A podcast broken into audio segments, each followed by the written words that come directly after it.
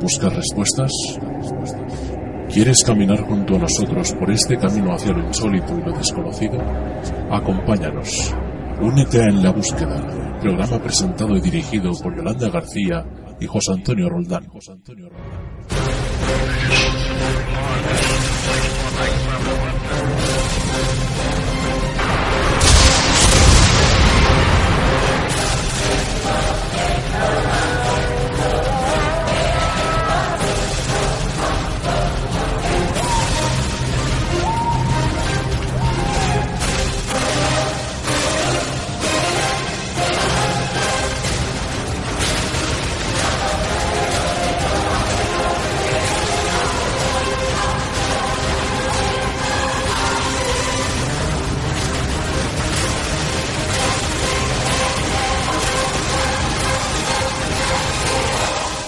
crees que estás solo? Buenas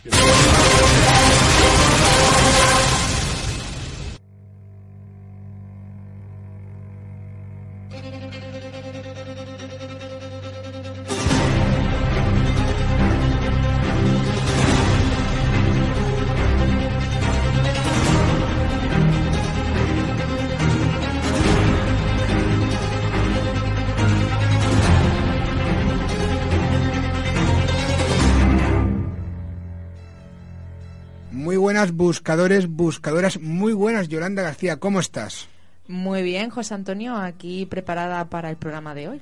El programa de hoy que es un programa especial. Estamos en una situación diferente en la búsqueda que cada semana vamos cambiando. Cuando la gente ya se cree que tenemos una estructura, tenemos unas secciones que van de una manera y eso no, no, no. Aquí vamos cambiando, por lo tanto tenéis que escucharnos cada semana para saber por dónde irán estos de, de, la búsqueda. Digo estos de forma cariñosa, ¿verdad? Porque uh -huh. hoy también vamos a tener la compañía de Xavier Sule. Tranquilo, Xavier, luego te presentamos. Eh, puedes decir hola. Está mordiendo el micrófono eh, ya. Y tenemos también a Lucas Cobo esta semana. Pero, como decía, estamos en una situación diferente a otras semanas porque hoy nos vamos a ir a un sitio. Bueno, ya hemos ido a un sitio y vamos a plantear eh, el comienzo de, de lo que será o, o, ya ha sido una investigación en una casa, pero no una casa abandonada, como el gran casino de la Rabasada, que fue hotel, fue, fue de todo, ¿no? E incluso también casino. Eh, pues esto es una casa, está habitada y es un caso activo. Uh -huh. Si te parece, eh, antes de plantear eh, de qué va el caso, vamos a, ahora sí, a saludar a Xavier Sule. Muy buenas, Xavier. Muy buenas, buenas. Qué bien te ha quedado. ¿Has visto? La redundancia no, siempre es un sí, sí. Y lo breve... Mm, sí, lo, breve, si, lo, lo, bueno, si breve, dos veces bueno. Seis horas después acabaron el refrán y eso que era cortito. Muy buenas, Lucas Cobo. ¿Cómo estás? Muy buenas, pues bien, aquí. aquí perdón, perdona, aquí no estás. Bueno, aquí al otro lado del ordenador, ah, ¿no? yo a, decir, a, si través tío... de, de, las ondas de internet. Yo iba a decir, si este tío está aquí es una presencia, porque yo no lo veo. o sea, no, no, ya empezamos con el, con el misterio, pero no, no, el misterio o no, no sabemos, vamos a plantear la investigación junto a los buscadores para que ellos vayan también sabiendo los detalles del caso. Nos desplazamos, Yolanda, a un punto de, de Barcelona, a Cubellas, que eso sí que vamos a decir ese dato, a Cubellas, y lo que no vamos a decir es el punto exacto de Cubellas, ni dónde se sitúa la casa, uh -huh. ni el nombre de la familia, solo vamos a decir el nombre, no los, no los apellidos. Pero no es por nada, no es por crear morbo, no es que por crear miedo, no, no. Es que hay que preservar en este caso que es una familia que vive allí y lo que no podemos es que al día siguiente de emitirse este programa o el mismo día haya gente ahí ya intentando hacer la Ouija o psicofonías, porque entonces si tenemos un caso inicial eh, vamos a tener eh, una histeria colectiva que no queremos. Lo que no vamos a hacer es, por evitar eso, tampoco difundir un caso que yo creo que hay que darlo en detalle. Uh -huh. Y no me enrollo más porque ahora la gente está diciendo, ¿de qué Pi estará hablando José Antonio. Pues estamos hablando de un caso, de un caso que tiene a bastantes personas. Estaba haciendo yo la cuenta de, de las personas implicadas, eh, Yolanda, y hay bastantes personas porque es una casa dividida en dos partes y es una casa bastante grande y con bastante habit habitantes, ¿no? Sí, como tú decías, pues nos desplazamos hace unas semanas a esta vivienda habitada en la que vive una familia. Están pues eh, los abuelos, bueno, la abuela, eh, la, la, madre de lo que son los niños, o sea, bueno, eh, la familia, una, la estructura de una familia. El hermano y bueno, nos comentan que allí acontecen fenómenos paranormales.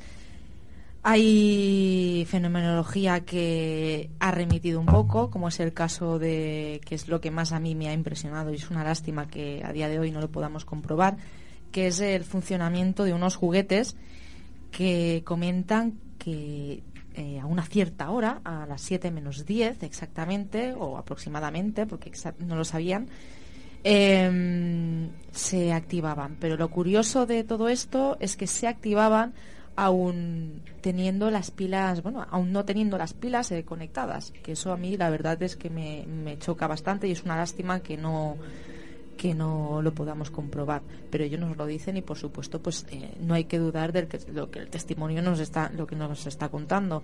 Luego mm, Laura que es eh, la más afectada en esta en este caso pues comenta que, como tú decías, esta casa está dividida en dos partes. Está la parte de arriba, que es donde viven el hermano de Laura y la madre de Laura, y abajo es la vivienda en donde está ella que vive con su marido y sus hijas.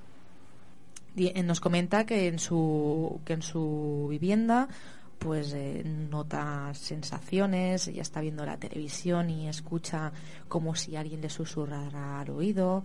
Al principio empezó a ver una sombra negra, luego ya me comenta que esa sombra negra ha pasado a ser eh, blanca, que ella dice que se siente más tranquila al ver una sombra blanca, ya que ella opina que eso quiere decir que lo que está allí eh, no es nada malo.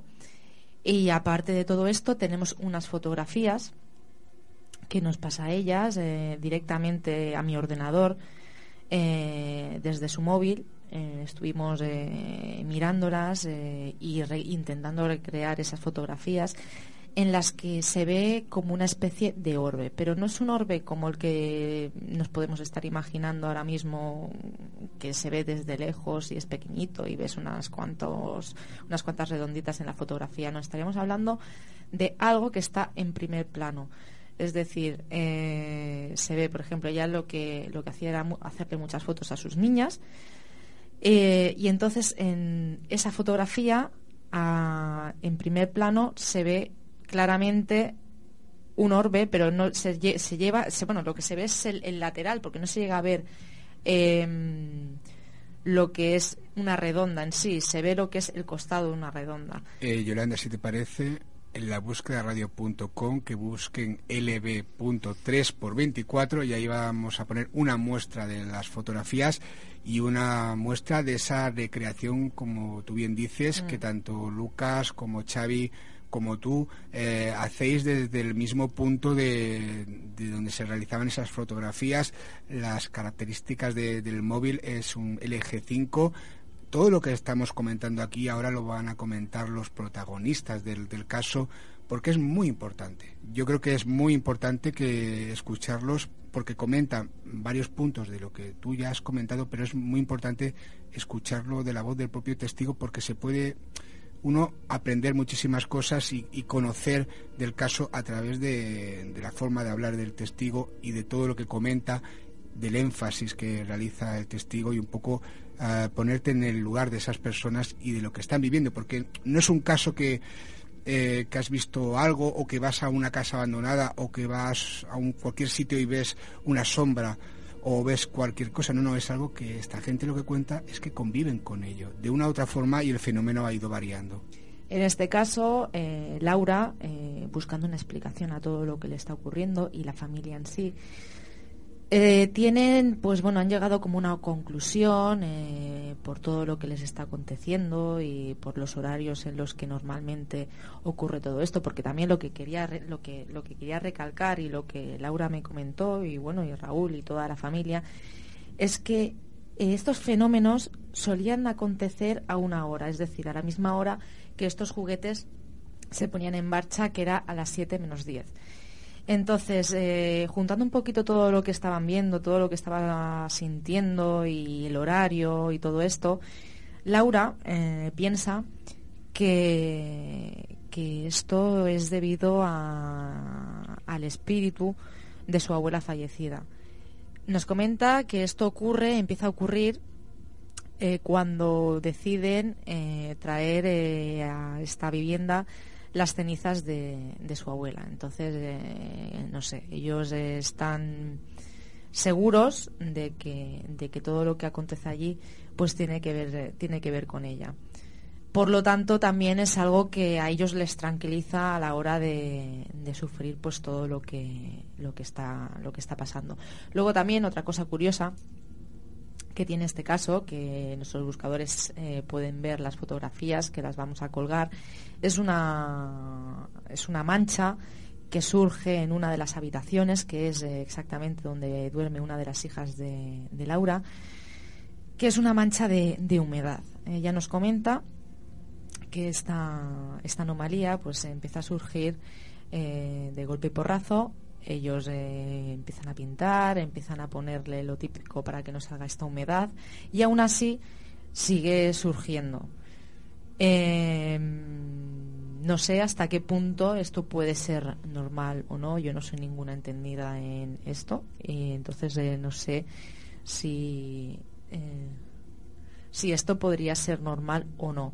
Lo que sí está claro es que ellos eh, están seguros de que todo lo que están intentando hacer para que esta mancha no aparezca, eh, pues es lo que se suele hacer y, en principio tendría que ir bien, pero no es lo que no es lo que está lo que está pasando. Y luego también en una de las habitaciones, eh, en esta esta vez en la parte de arriba, en la parte de arriba de la vivienda y en la habitación donde dormía la abuela a retirar uno de los armarios eh, salió como una especie de mo, nos comentó Raúl, que bueno, que eso en principio tampoco tenía que estar ahí, pero empezó a salir.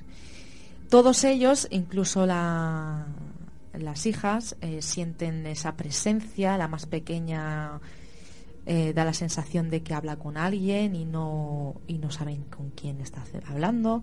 Y no sé, son un cúmulo de cosas que la verdad que nos han llamado bastante la atención y que bueno, que vamos a ver si llegamos a alguna conclusión.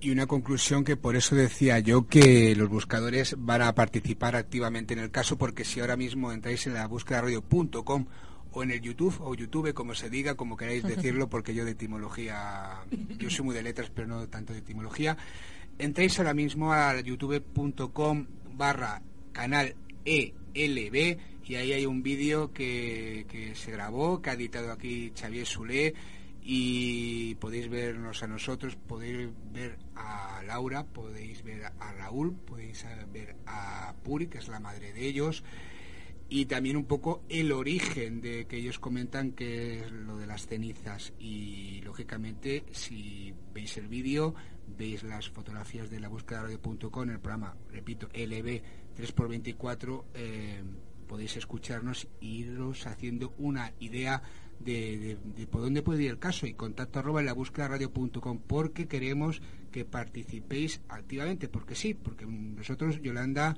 eh, Xavi, Lucas, eh, no hace falta que respondáis, porque los buscadores son los que responden porque nos hacen caso y participan. Y yo queremos que participen desde el principio en, la investigación de, este caso, sea el que sea el origen y lo que pasa porque es un caso, como decía, muy complejo porque está el factor humano muy a flor de piel. Y ahora, antes de comenzar con lo que es eh, pues nuestras conclusiones y el escuchar a los, a los propios testimonios contarnos su experiencia eh, por voz propia, me gustaría que llamáramos a Ramón Montaner, que es la persona que nos puso en contacto con esta familia, ya que bueno llegaron a, él preocupados por todo lo que les estaba aconteciendo en esa vivienda y entonces pues él se puso en contacto con nosotros y nos, eh, nos lo comentó para que fuéramos a ver si podíamos ayudarles eh, a bueno a descubrir un poco pues lo que estaba ocurriendo allí. Vamos a llamar a Ramón. Vamos a ya estás ya estás llamando. Ahí lo tienes. Ahí está. Y ahora vamos a dar paso a la persona que nos puso en contacto con esta familia, que se llama Ramón Montané. Él es sensitivo. Eh, me gustaría que nos explicara un poquito la sensación que tuvo o las sensaciones que ha tenido en las visitas que ha tenido a este lugar, ya que, bueno, mm, siempre hay que tener eh, diferentes opiniones y creo que esta puede ser muy interesante. Muy buenas, Ramón. Buenas noches. Buenas noches. Bienvenido a esta familia de En la Búsqueda. Muchas gracias. Eh, Ramón, ¿qué sensación, bueno, qué sensaciones tienes tú al entrar a esta vivienda y al hablar con los integrantes de la familia? Pues, pues a ver, a ver, él vino cuando eh, lo conocimos, cuando él nos llamó que nos quería ver, pues estaba muy nervioso. Ya se llevaba calando esto durante mucho tiempo y, claro, esto era un caldo que estaba allí y, todos estaban pues, muy nerviosos. Eso cuando cuando él vino a nosotros. Entonces yo pues detecté esto en él y supuestamente pues lo vi que sería en general, sería que sería como una especie como no no histeria, pero se acercaba mucho. Pero vaya. ¿Tú realmente crees que ocurre algo allí en esta vivienda?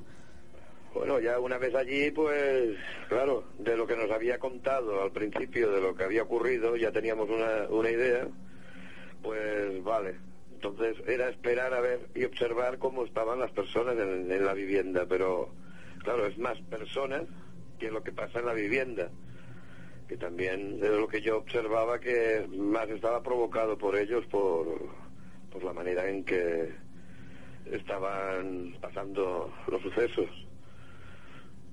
Y entonces, eh, Ramón, el origen que ellos ven, por ejemplo, sobre todo Laura y Raúl, que ven de, de, su abuela, de esas cenizas que están allí presentes, eh, tú das algún tipo de... Es que claro, no puedo decir credibilidad, porque claro, si lo supiéramos, pues lógicamente casi seríamos adivinos, ¿no? No, sabemos ese origen cuál puede ser. Pero tú que personalmente, ¿qué sensaciones eh, tuviste tanto en la casa como en las dos casas, porque en realidad, eh, como hemos dicho anteriormente, es una casa partida en dos pisos, ¿no? Mm. Hombre, en la planta de abajo, pues lo que se veía más es que estaba como mitad sumergida lo que es el terreno, porque como hace pendiente, hacerlo pues está, está cubierto por, por la tierra a media altura. Y eso también habían zonas ahí frías que, que, que no es humedad, humedad, pero que hace aquel frescor que hace la casa como húmeda, como que no da el sol allí en ese lado de atrás, pero que sí que lo daba en el, en el lado de donde ellos estaban, que tampoco era tan húmedo, tan...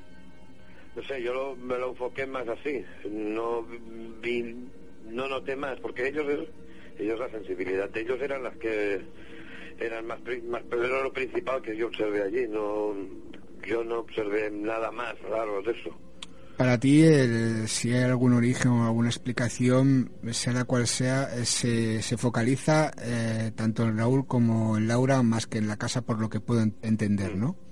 Sí, sí. Claro, eh, ella es la que más sensaciones tenía y lo que ella presenciaba lo que ella veía y luego, claro, lo hacía más de pensar, pues, cuando hacía unas, unas fotos. Entonces eso ya lo, le extrañaba y, le hacía más entrar en, en estar más atenta dentro de lo que es...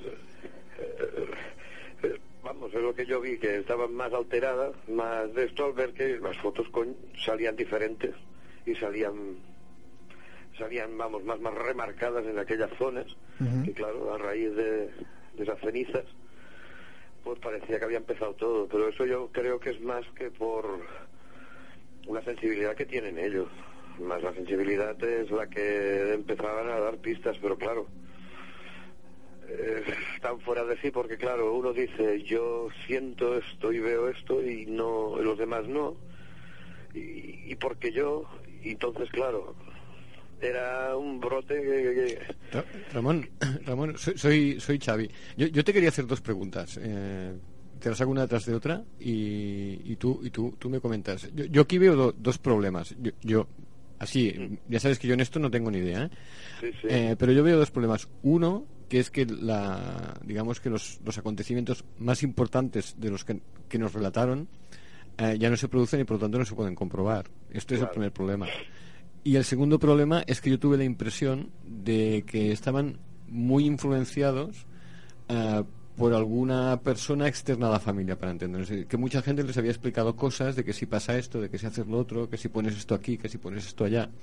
Y, esto los acabó de, los ha acabado eh, de llenar de, dudas y, de, no saber exactamente por dónde tirar mm, porque interpretan las cosas en función de lo que terceros les dicen. E, esto es lo que yo, mm, en aquella visita, digamos, más o menos rápida, mm, una de las, de las cosas que yo vi.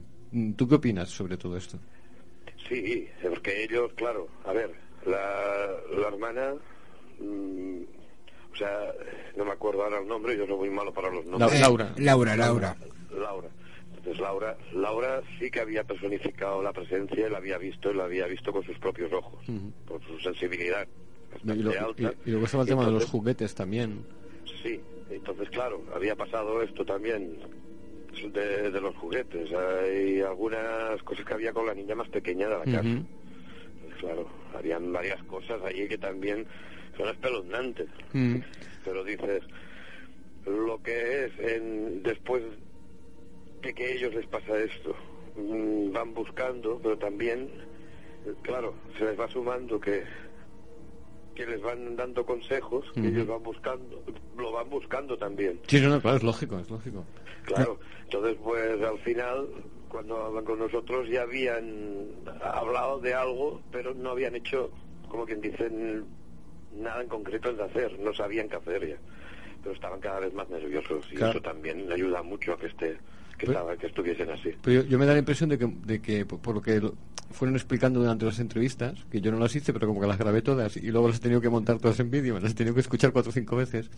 Eh, incluso Laura muchas veces se le escapaba cuando comentaba algo, porque esto ya pasó tal como nos habían dicho que pasaría, y entonces cuando le iba a explicar, entonces echa para atrás, intenta intenta no explicar que ya les habían avisado que pasaría tal cosa. no, y con anterioridad, eh, cuando ella era joven, en una de esos cortes también, eh, Laura lo comenta, ya digamos que se le había comentado por parte de una vidente ya hace muchos años que ya tenía un don que ya los oyentes ya lo habrán escuchado, ¿no? También es una base, ¿no? Pero ah. por eso queríamos centrarnos en, eh, en, tus sensaciones, ¿no? Porque fuera de, de, la casa, Ramón, fuera de incluso hasta de ellos, eh, tú que eres una persona eh, sensitiva, mm, que hemos podido comprobar esa es que claro, sensibilidad, sensitivo, se puede confundir, ¿no? Pero que, en otras ocasiones eh, has tenido esa sensibilidad en algunos casos,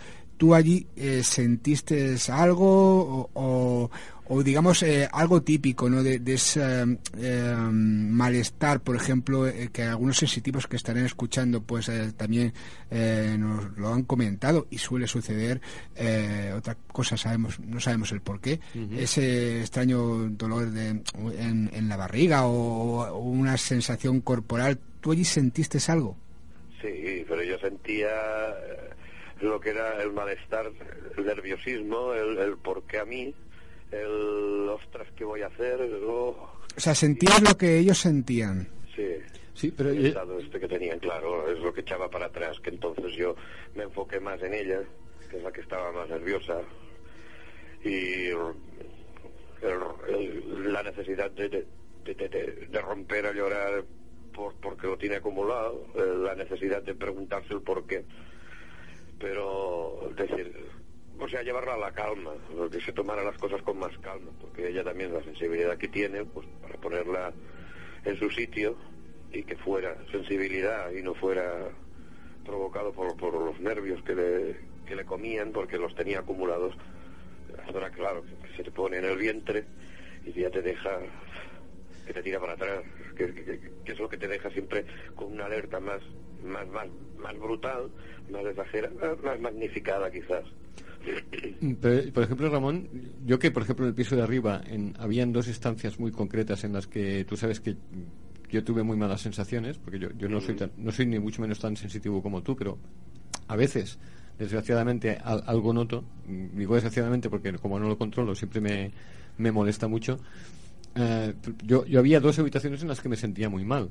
Eh, pero en cambio, yo tuve la impresión de que tú no, no te sentías afectado, digamos, no sé. No, no, no, porque mm, quizás es una cosa que es lo normal cuando pasan estas cosas, y esto a mí no, no lo veo como una afectación, sino es una manifestación, pero esa manifestación va dirigida a, a esta persona, a la hermana. Y el hermano pues notaba, pero claro, se ponía nervioso, simplemente.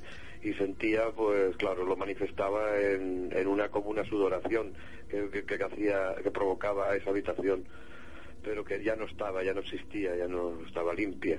Y no, ya no, él se cambió de habitación y ya lo dejó de tener. Sí, era una de las habitaciones de arriba, Sí, pero yo, por ejemplo, cuando estuve, me encontré muy mal fue en, en el, digamos, en el comedor donde estaban las cenizas, ¿te acuerdas? Mm, y luego eh, en, en, aquel pequeña entradita de la escalera cuando daba arriba, donde, donde presuntamente se ponían en marcha los... Exacto. Yo en aquellos dos lugares... Eh, mm, bueno, no las entrevistas duraron. Luego me fijé que una apenas duraba dos minutos y la otra apenas duraba un minuto y a mí esos tres minutos juntos se me hicieron eternos. Me daba la impresión de que aquello ah, había durado una eternidad, digamos, ¿no? Eh, claro, entonces allí igual se manifestaba mm. eh, de, una manera más a ver porque allí se ve que era el rinconcito de donde estaba la más pequeña que también tenía mm. sensibilidad. Posiblemente sea la niña la que lo arrastre todo tal vez también puede ser. Sí porque ella lo capta y entonces ella lo acumula allí y ella va allí y se desconecta del mundo también en la cocina.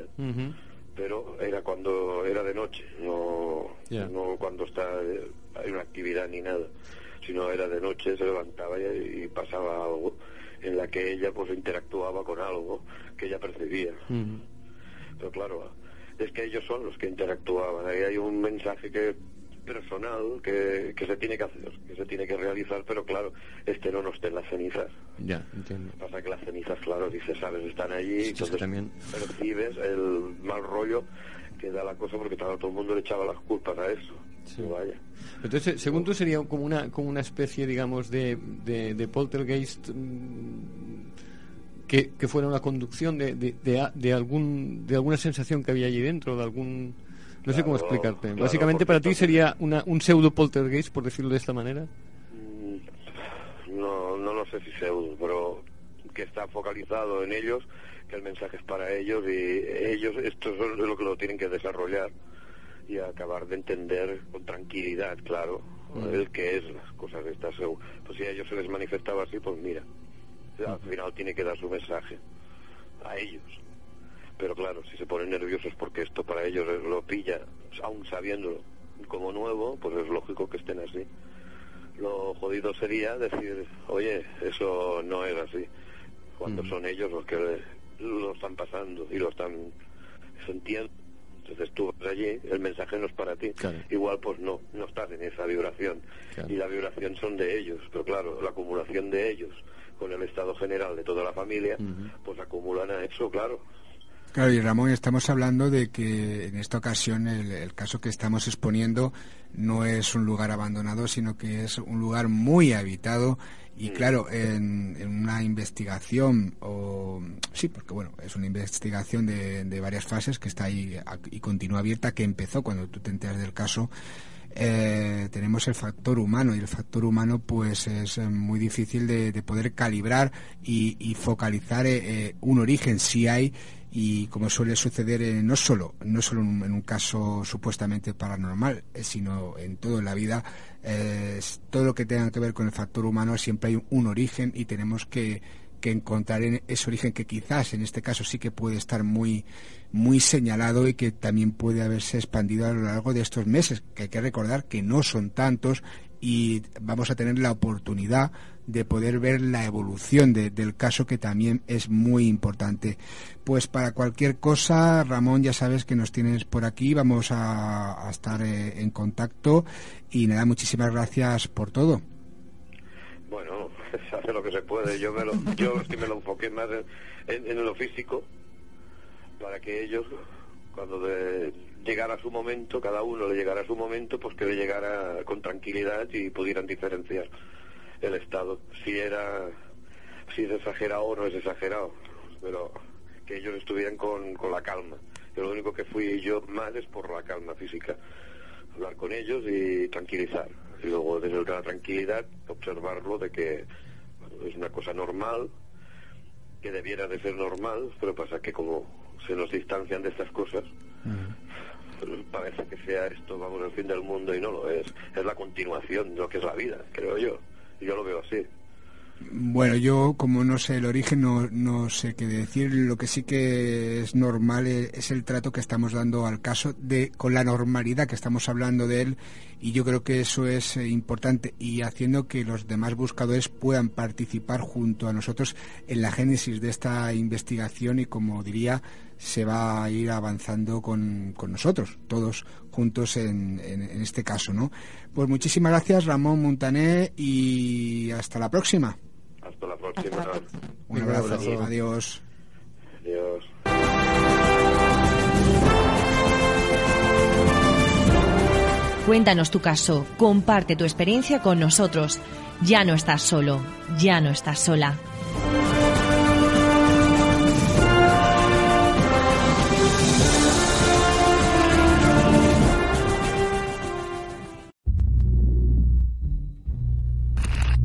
¿Quieres ponerte en contacto con nosotros?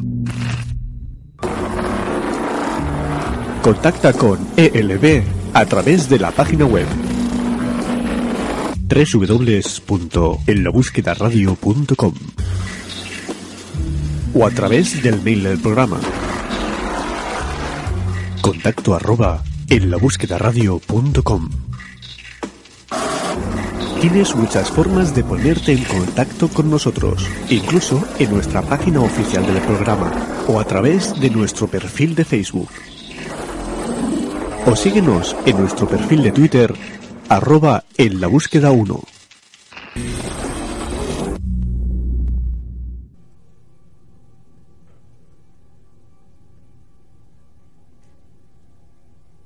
Eh, pues sí, esto es lo que nos, nos comenta eh, Ramón.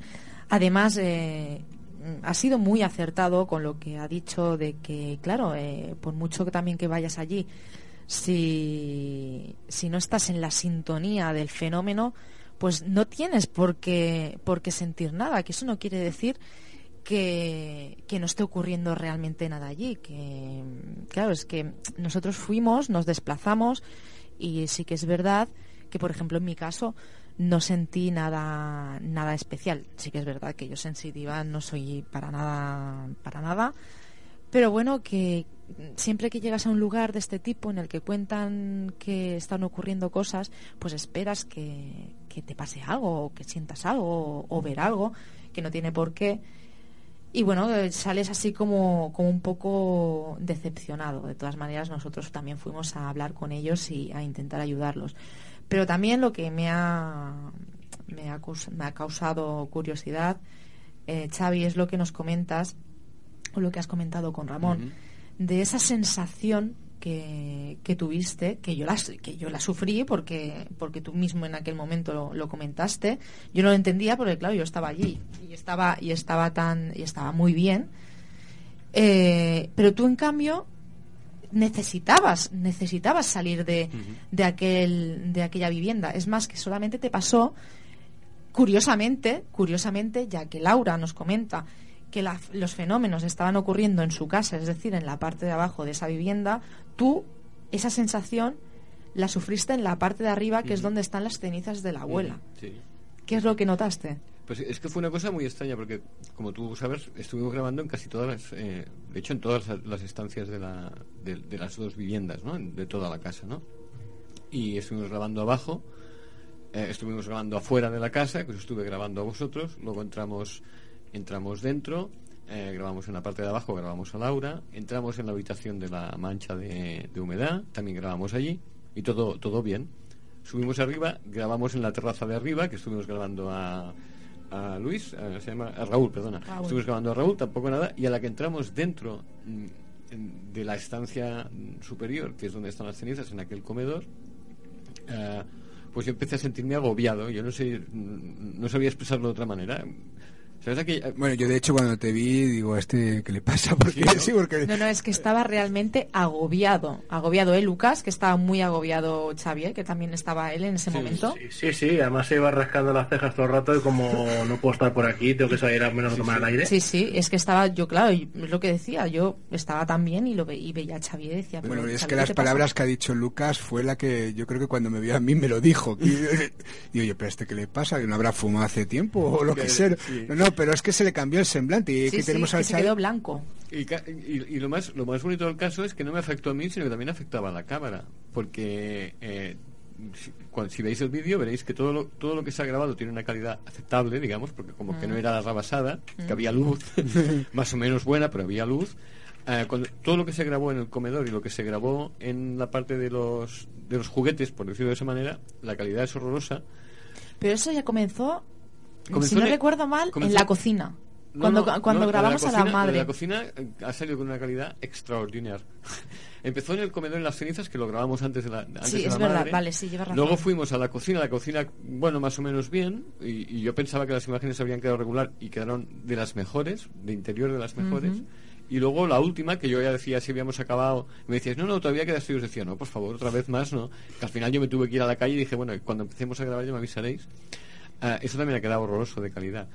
Uh, hasta el punto, la, la, cuestión era tan rara que, que la, la, imagen de la cámara no bailaba e incluso la cámara se desplazaba hacia abajo y tenía que estar corrigiendo constantemente la cámara hacia arriba porque iba perdiendo el plano, o sea, iba cortando cabezas no literalmente enteras, mm. pero cada vez la cámara iba bajando y yo la tenía que volver a subir, apretaba las tuercas de fijación y volvía a bajar y la imagen temblaba todo el rato.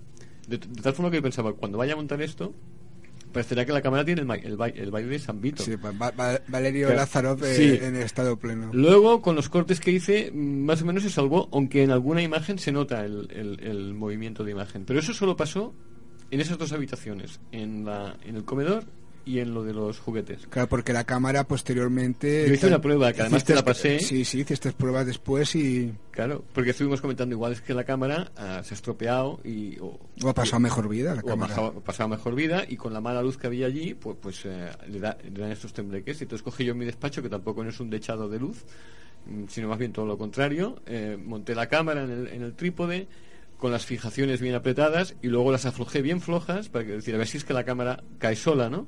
Y ya, viste que te, pasé el vídeo continuo eh, y el único movimiento era cuando yo aflojaba las fijaciones, pero la cámara se quedaba fija, no se movió para nada, no había ni un temblequito de nada. Eran dos minutos de grabación, más o menos lo que te pasé, que era dos minutos, era más o menos, era el doble exactamente de la última fase de grabación que hicimos en donde lo de los juguetes. Yo no digo que no digo que tenga ninguna relación con un fenómeno paranormal, pero que, que no deja de ser curioso, como tampoco deja de ser curioso que yo a la que me iba de aquellas estancias me encontrase mejor. De forma que cuando salimos nos fuimos a cenar y yo me encontré perfectamente bien.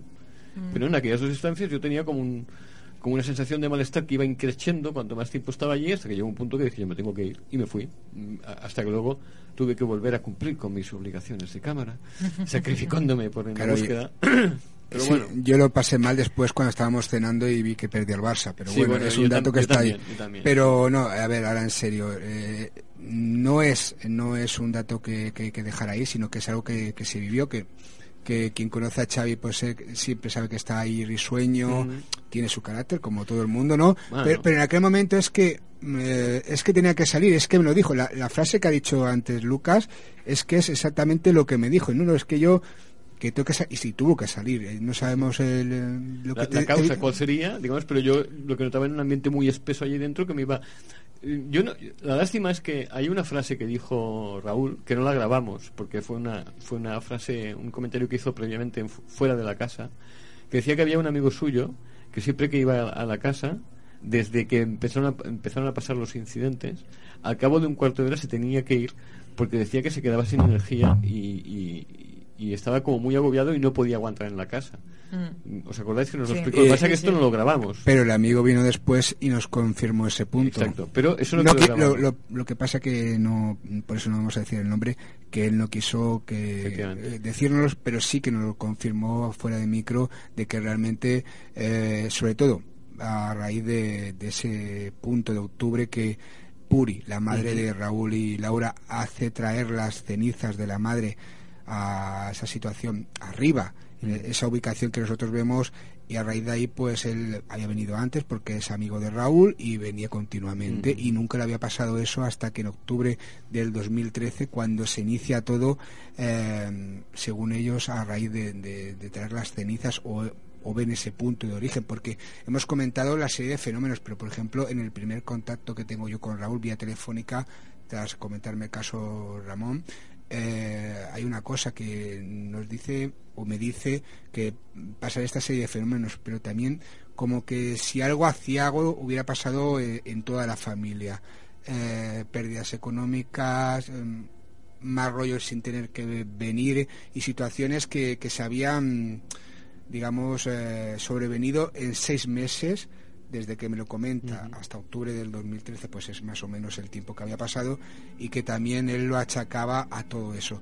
Si os parece bien, ahora quiero saber vuestra opinión, que sea realmente la protagonista del caso eh, o una de los protagonistas del caso, Laura, quien nos comente un poco la génesis, el inicio de, de todo que según ella y también según Raúl, incluso también la madre Puri, eh, comienza todo en octubre del 2013 y ella nos cuenta pues lo de las cenizas, eh, nos habla de, que la mayoría de cosas pasan en ese primer piso que ella eh, habita junto a sus dos hijas, una ya de unos 12 años y una más pequeñita, y con, con su actual pareja, ¿no? Y que sea Laura la que nos comente y nos habla también al final de las fotografías que luego ya eh, Lucas también nos comente las pruebas que hizo. ¿Os parece bien que vamos a escuchar a Laura? Nos parece, ya está bien.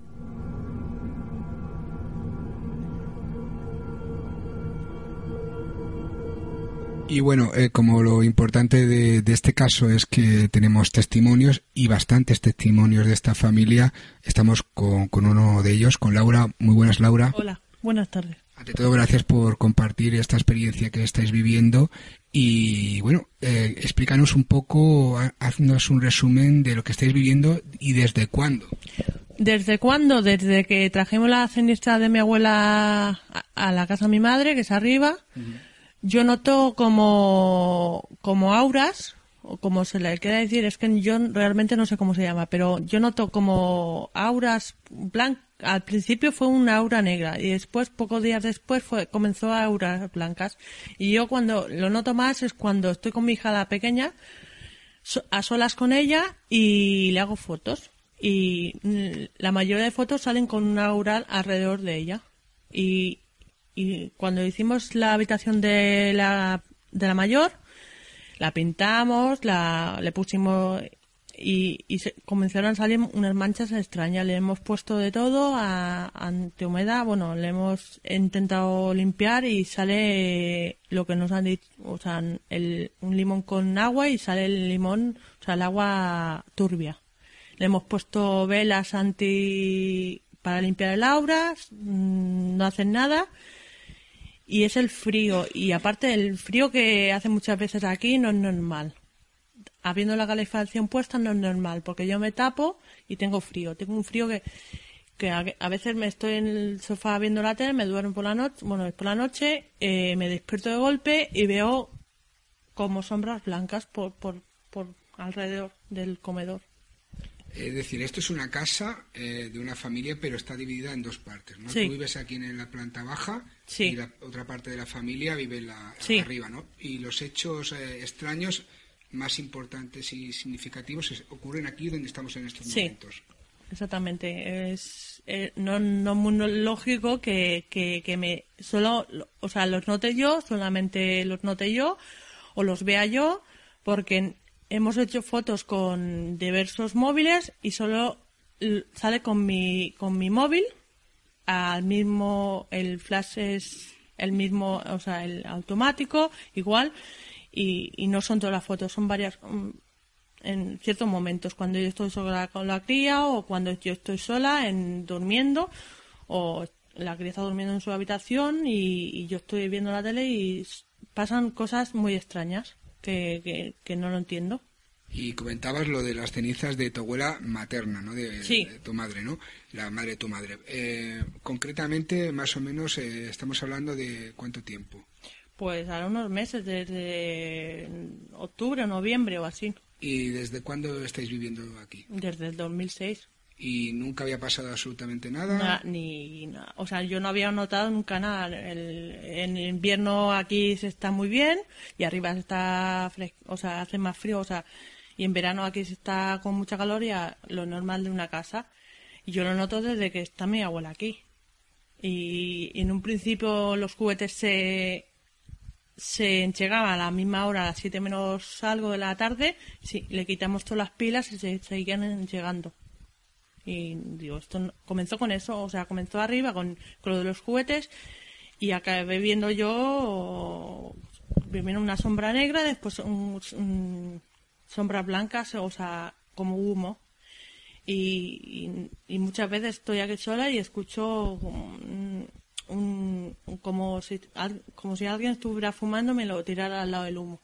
Pero tu abuela llegó a vivir aquí. Sí. Vive aquí, ¿no? vivió aquí, lo que pasa que en el último año de su vida se fue a una residencia, pero estuvo viviendo aquí desde el 2006. Y ahora te voy a preguntar una cosa que los oyentes, los buscadores, bueno, en este caso también los televidentes, eh, tienen que saber, y en este caso también yo, eh, porque para hacerme una idea del caso, ¿no? Y quizás me meta en algo muy íntimo, pero yo creo que tiene que ver mucho con el caso. ¿Qué relación? Porque claro, tú lo que estás comentando eh, son diferentes hechos, pero ¿qué relación había con, tu abuela? Porque crees que, o creéis que el origen de, todo es, eh, viene a raíz de, traer las mm. cenizas de tu abuela aquí. Yo la relación la tenía bastante buena.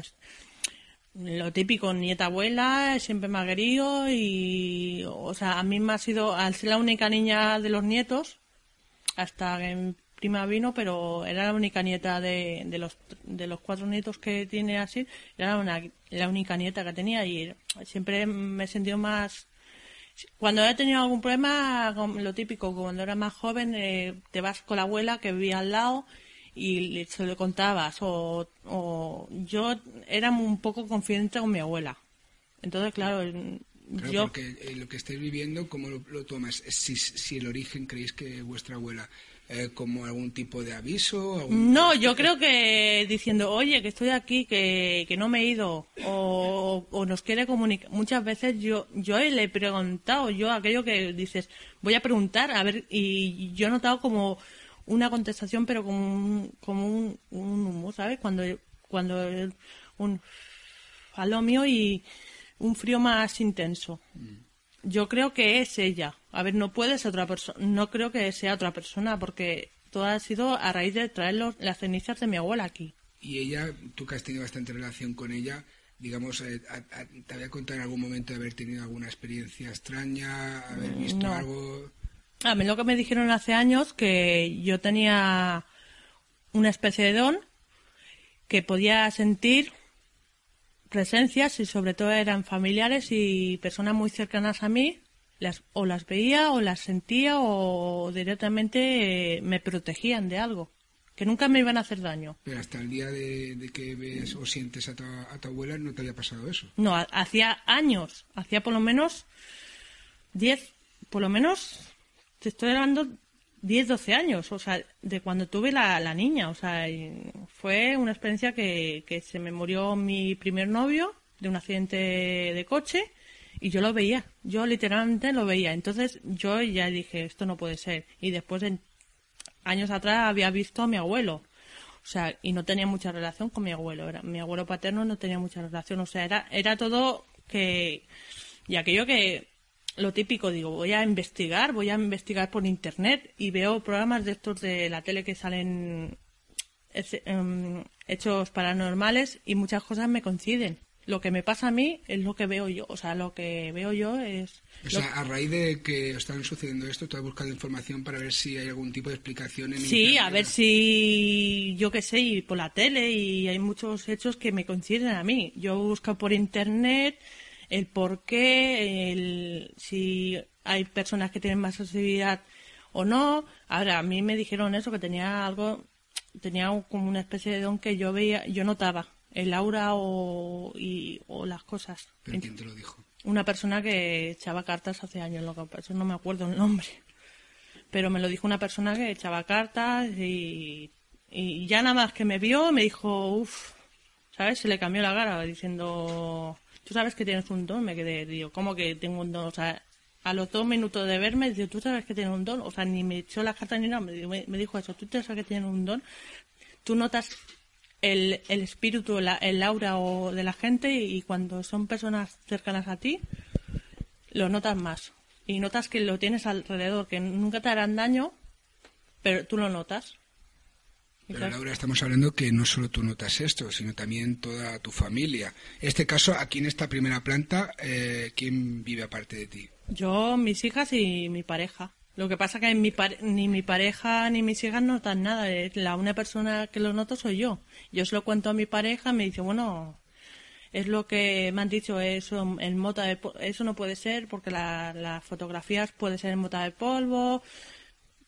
A ver, es muy escéptico en esas cosas, pero claro, mi madre, yo os lo he dicho, digo, es que tú tienes que notar algo, mamá, era tu madre, tú tienes que notar un frío, un... Y mi madre, lo único que ha experimentado es el tema de los juguetes. No, o sea, y, le he tenido que enseñar fotografías de las que he hecho yo y, y, que no se lo, no sé si se lo creo o se lo deja creer, pero bueno, mi madre me dijo, pregúntale, pregúntale el por qué estás ahí. O sea, no sé, y me parece que fue también la habitación de arriba de donde dormía mi hermano, la pintaron dos veces y la tuvieron que poner no sé cuánto incienso. Supuestamente ya está limpia, pero es que o, se ha bajado para abajo. Tu hermano Raúl. Sí. Pues ahora hablaremos con tu madre y con Raúl. Y en esa habitación también que me comentabas, eh, que pasaban cosas extrañas, está por aquí, ¿no? Sí, la habitación está, está ahí dentro. Sí, antes de irnos para allá, para no liar más a a los oyentes eh, vamos a, decirle que las fotografías las realizas por aquí, no en esta zona, ¿no? Sí, sí, en esta zona y en la habitación de la niña. Bueno, haremos también pruebas de, con la misma perspectiva para intentar comprobar ¿no? si realmente se nos salen fotografías porque dice que solo con tu con tu, con, tu móvil, con la cámara de tu móvil salen y hay que ver un poco si también salen con, con las cámaras fotográficas que llevamos con móviles que llevamos. De hecho, ya Lucas ha estado haciendo desde el mismo punto fotografías y luego veremos si salen, ¿no? Y ahora, si te parece bien, vamos a ir aquí a la habitación y nos explicas desde allí, ¿de acuerdo? Vale. Pues ahí vamos.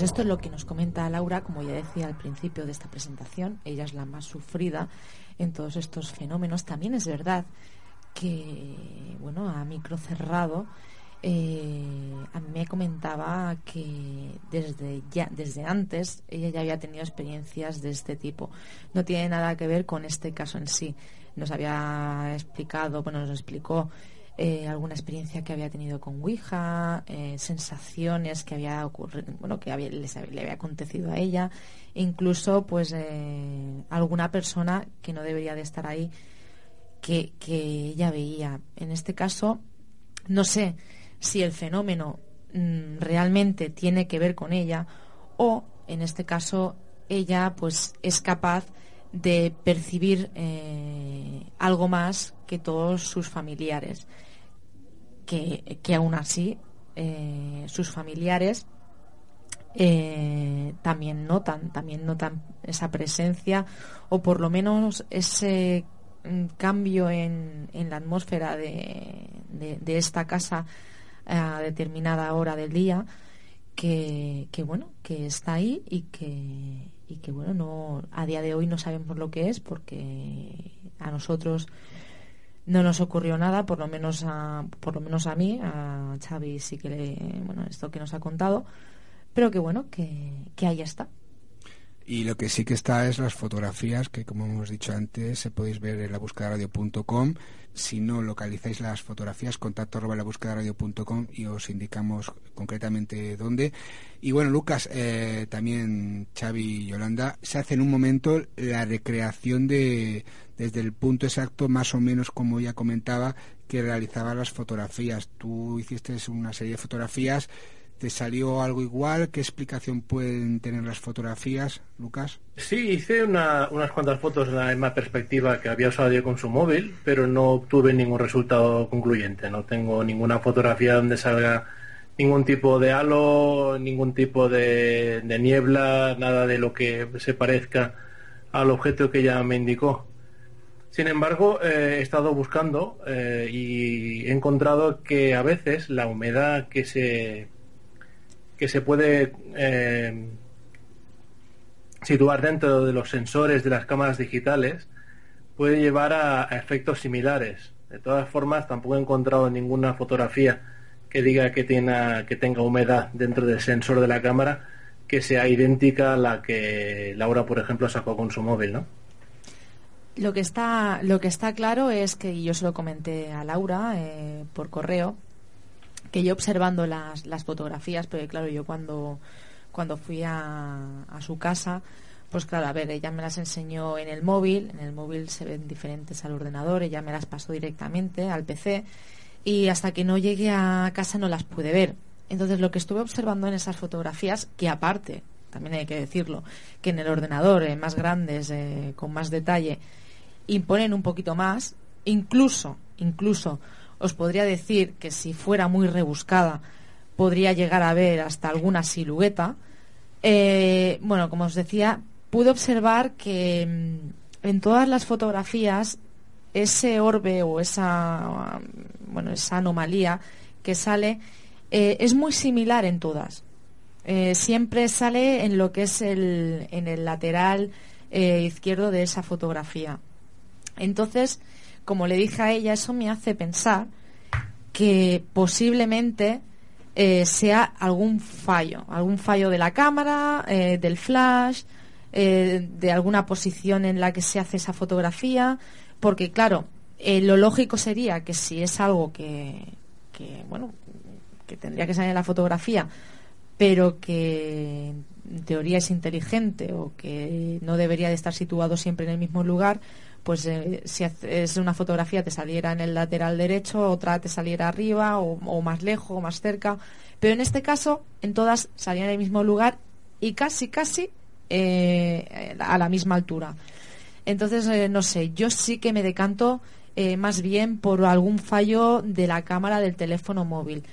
Eh, estamos, estamos intentando, ahora, comentas Xavi, estamos intentando que Laura, pues, como decía, y curiosamente... No, pero yo esto ya se lo he comentado, ya se lo he comentado. No, pero lo que estaba comentando es que lleve, es un LG 5, curiosamente yo tengo uno exactamente igual, que, que, en ese momento no llevamos. No llevamos, llevamos de, dos, pero no llevamos ese, para haber realizado con el mismo teléfono las fotografías, no quizás por la luz y eso pero es algo tan fácil o intentar que, sea tan fácil como llevarlo a algún servicio técnico autorizado y que nos haga un informe sobre, sobre el, móvil en cuestión, ¿no? Lo, que pasa es que yo tengo una, yo tengo una experiencia con fotografías extrañas mm. eh, con un teléfono móvil y, yo me puse en contacto con el fabricante y el fabricante acostumbrado a lavarse las manos, ya, te lo aviso. Mm. ¿eh? ¿eh? yo lo que quería comentar es que los móviles tienen un problema y es que al móvil tú no le puedes poner en condiciones normales, ¿eh? no le puedes poner un trípode. Quiere decir que nunca haces dos fotos iguales. Aunque tú, te lo digo porque a veces nos decía, mira, es que tires una foto detrás de otra, ¿te acuerdas? Se lo comentaba, y aquí sale el halo, que yo, yo le llamaría más halo que, que orbe, según cómo, al menos en algunas fotografías que yo vi. Mm. Ah, aquí sale y aquí no sale, ¿no? Pero claro, es que el problema es que tú nunca tiras dos fotografías iguales, porque como las lanzas a mano alzada... Claro, la incidencia de la luz, por ejemplo, no es la misma... Tú, tú, mueves el móvil aunque no te des cuenta, y, y aunque sea un milímetro, el movimiento que tú haces el móvil con referencia a la entrada de luz en el dispositivo de la cámara, eso cambia radicalmente la fotografía, sobre todo cuando es un lugar con muy mala luz. Entonces, ¿cuál es el problema? Que no, no, no tenemos una fotografía lanzada de forma objetiva de decir, mira, yo monté la cámara en el trípode, hice ocho fotografías consecutivas sin mover la cámara y mira, en dos me sale halo y en siete no, por, decir algo, ¿no? Claro, aquí hay el problema y el problema está en que los dispositivos móviles eh, ahora funcionan bien y de pronto de, dentro de dos segundos, por la razón que sea, uh, por, por, la entrada de luz, por tu movimiento de mano, por la razón que sea, te hacen una foto horrible. Mm. ¿A quién no le ha pasado? Que ha lanzado una foto buena, inmediatamente después ha lanzado una foto que parecía igual y dices, pero qué foto más horrorosa me acaba de salir, y la borras, porque ya no la quieres ver más. ¿no? Es decir, que los, los dispositivos móviles son muy engañosos ah, en lo que hace referencia a hacer fotografías probatorias. Yo no sé si Lucas eh, está muy o nada de acuerdo con lo que yo acabo de decir.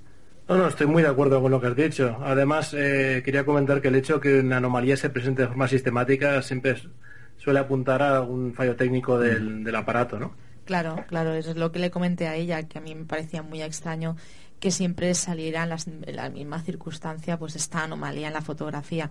De todas formas, eh, tampoco me gustaría descartar eh, que fuera algo extraño antes de que, de que Laura eh, decida enviar este teléfono móvil a lo que es el fabricante para ver, para detectar eh, si realmente tiene un fallo o no tiene un fallo, porque a ver, eh, aunque sea que se está moviendo la cámara o que tú eh, no hagas la misma foto una y otra vez, es muy extraño Mm. que salga esa misma anomalía todo el rato. Que si no es un fallo técnico de ese teléfono, pues es para pensárselo. Claro, y lo que también hay que ver que en, en las intervenciones de los, eh, los otros familiares y de la gente allí presente no descartaban en ningún momento que el móvil pudiera estar estropeado. No, no, no. Claro, eh, una cosa es el móvil y otra cosa, por ejemplo, es lo que siente Laura, ha sentido Raúl, incluso aunque digamos que es la persona que menos ha sufrido, entre comillas, porque claro, no sabemos si es, es que esa palabra, sufrir, padecer, vivir, experimentar, experimentado, eh, la Convi- madre de ellos... Convivir, digámoslo, dejémoslo en que ha- han de convivir. Claro porque, claro, porque todos dicen que Puri, pues curiosamente, que es la, la hija de, de ese origen, que es Manuela, que así es como se llamaba la, la difunta matriarca de la familia, pues eh, no ha vivido, pero sin embargo, como luego podremos escuchar, sí que ha vivido experiencias según desde el punto de vista de que se mire. Si os parece bien, vamos a escuchar un segundo corte de Laura que nos comenta ya eh, en la habitación de la niña grande de ella que se llama Ainhoa eh, y ahí es donde realizamos la experimentación y luego ya en la experimentación se explica el por qué, no por morbo sino por una situación de, de ubicación pues nos habla de las extrañas humedades y nos comenta lo de algo nuevo que es lo del olor y nos eh, también reitera lo de ese humo que, que para ella bueno mejor que lo cuente Sí, ella y luego, escuchamos, eh, lo- luego lo comentamos. Y bueno, Laura, estamos aquí justo al lado de- del comedor donde estábamos en la entrevista inicial y esta es la habitación en concreto donde está esta humedad que está aquí, que ahora veréis imágenes más detalladas que ha hecho Xavi para que podáis comprobar, amigos buscadores, esta humedad y esto a raíz de, de cuando me comentabas que sale y qué te crees que pueden significar. Pues no lo sé, porque a raíz salen desde hicimos obras, pusimos sus placas antihumedad, sus cosas para que no hubiera humedad, porque aquí detrás hay un- una cisterna. Y justamente recién acabado de pintar mi madre, hizo una capa de antihumedad, una, un- una pintura para que no se olvidara tanto, la pintura, las dos capas de pintura, y a los pocos días salió la mancha. Y digo, esto no es normal, la limpié, se limpió y después al día siguiente volvió a salir. Y claro, es en esta zona, yo no sé si es una señal o no sé lo que significan estas manchas, pero es que no me atrevió ni a tocarlas. En esta habitación duerme una de tus hijas. Sí, la mayor. Y claro, y es que, a ver, con la mayor, ta- mi abuela se tuvo más relación, porque claro, tiene 12 años y prácticamente la ha criado mi abuela.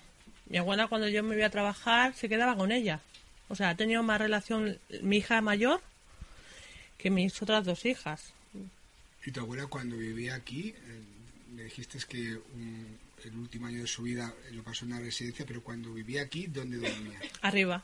Arriba, ¿no? Arri- Eh, Que ahora lo veremos. Sí. Y bueno, en esta zona ocurre algo más a destacar. Tu hija, no mayor eh, de 12 años, ah, no te ha comentado nada. No, porque ella con estas cosas es bastante escéptica. Yo le explico las cosas. Digo, puede haber presencias. No, mamá, que eso son cosas tuyas que no. A ver, es una cría de 12 años. No, no. Pues- que de 12 años que duerme aquí. Sí, pero es que es que lo extraño que si hubiera algo más extraño de lo normal, yo es que cuando muchas veces entro aquí y está la calefacción puesta, yo noto un, el, ese frío que noto en el comedor y está la calefacción puesta. Y digo, esto no es normal. O, o de golpe un calor que no es normal. O sea, golpes de temperatura que no es normal. Y está bastante aislado porque está la ventana, está todo, o sea, cuando se puso cuando se puso la, la habitación estaba todo bastante bien aislado. Pero es que, que no es normal esto. Y Laura, me- antes tanto Xavi como algunos integrantes de- del equipo comentaban que si aquí eh, debajo había algún paso de algún codo de alguna cañería. No, porque el agua, el agua está detrás pegada, aquí en esta pared. Y, y aquí en esta pared hay hierros, hay mahón, hierros y la placa antihumedad. Y le pusieron, la pintaron de tal manera que no- era imposible. Si hubiera sido una, una humedad normal sería para por todo el lado. Pero es que no... Y eso volvemos a un detalle que, has comentado antes y por si la gente los buscadores no se han dado cuenta, ah, aquí hemos tenido a, a cámara ya apagada, pero con los micros abiertos, hemos tenido ahí un, un debate sobre, sobre ese momento que comentabas el humo que... Sí, el humo de tabaco. El humo de tabaco, que era, no, no era un humo cualquiera, no era como una sensación de aliento, sino era un humo. Como si me tiraran el humo de un, de un cigarro. Como si estás fumando al lado, me lo tiras al lado. Y un, un cosquilleo, o sea, un... un ¿Sabes? Aquello dices... mm, mm, ¿Quién eres tú y qué haces aquí? Porque tu abuela, me has comentado... Fumaba y bastante, y bastante fumaba. Y claro, yo no sé, claro, el último año de su vida fumaba a escondidas y fumaba, pero fumaba. Y claro, el y el olor también, que, que- claro, yo no lo he comentado antes, pero es que son cosas que me vienen a la mente. Mm. El olor, el olor de muchas veces, a ella le gustaba mucho ponerse colonias. Y el olor, el olor de ella, O sea, lo- lo- cuando eso lo, lo sientes, Sí. lo, hueles, Lo- como si estuviera presente en, aquel, Sí. en el momento. En el momento que veo de esto es el olor también. Eh, lo que pasa que no es siempre el olor. Es el. Muchas veces el, el, el- la respiración, o sea, el tener el humo y muchas veces es el olor a ella. Porque, claro, yo me acuerdo del olor de mi abuela. De Claro, cuando. porque utilizaba una colonia específica. No, le daba igual, o sea, pero, pero si tenía- El olor y aparte que, que- aunque no tuviera la colonia, se, se, se, se recuerda su olor. Y claro, el, eh, yo recuerdo el olor de cuando la vi en el hospital y el olor de antes. Eso, eso no se olvida, eso es como cuando te vas en bici, no se olvida. Y ese olor es muy específico por persona. Una persona tiene un olor y otra persona tiene otro. Incluso también de- de- del tabaco. Porque Sí, claro, porque eh. también eres fumadora, reconoces el tabaco. Eh, claro, y eh. sí que fumaría un tabaco eh, rubio. Mm, negro, rubio, rubio, rubio. Rubio cualquiera, pero rubio, ¿no? rubio, sí. Y le daba igual que fuera de la marca más mala o de la marca menos mala, pero es que era tabaco rubio, el olor y el, o sea, el, el olor a, a ella en sí. De, a ver, cada persona, lo que he dicho, que cada persona tiene un, un, un, Un olor específico. un olor específico y lo notas cuando se, cuando yo la vi en el hospital era otro olor. Era como si se estuviera yendo, a ver, se estaba yendo y el olor se cambió. Lo que pasa que en ese momento no, no piensas, lo piensas después. Cuando comienzan a pasar cosas así que no, lo- no notas explicaciones, porque yo, claro, yo estaba mirando cosas por internet, sueños y después sueños, pero es que es, lo peor, lo peor no son los sueños que te tienes unos sueños que no son normales. Yo, yo tengo unos sueños que muchas veces está pasando una cosa y dices, hostia, esto lo he soñado, porque esto- no sé lo que va a pasar después, pero lo he soñado. No sé si a mucha gente le pasa. Pero sueñas con una persona o, o- o sueñas con hechos de cuando yo era pequeña, de sueños de, de haberla visto cuando ella era, o sea, cuando yo era pequeña y recuerdos con ella.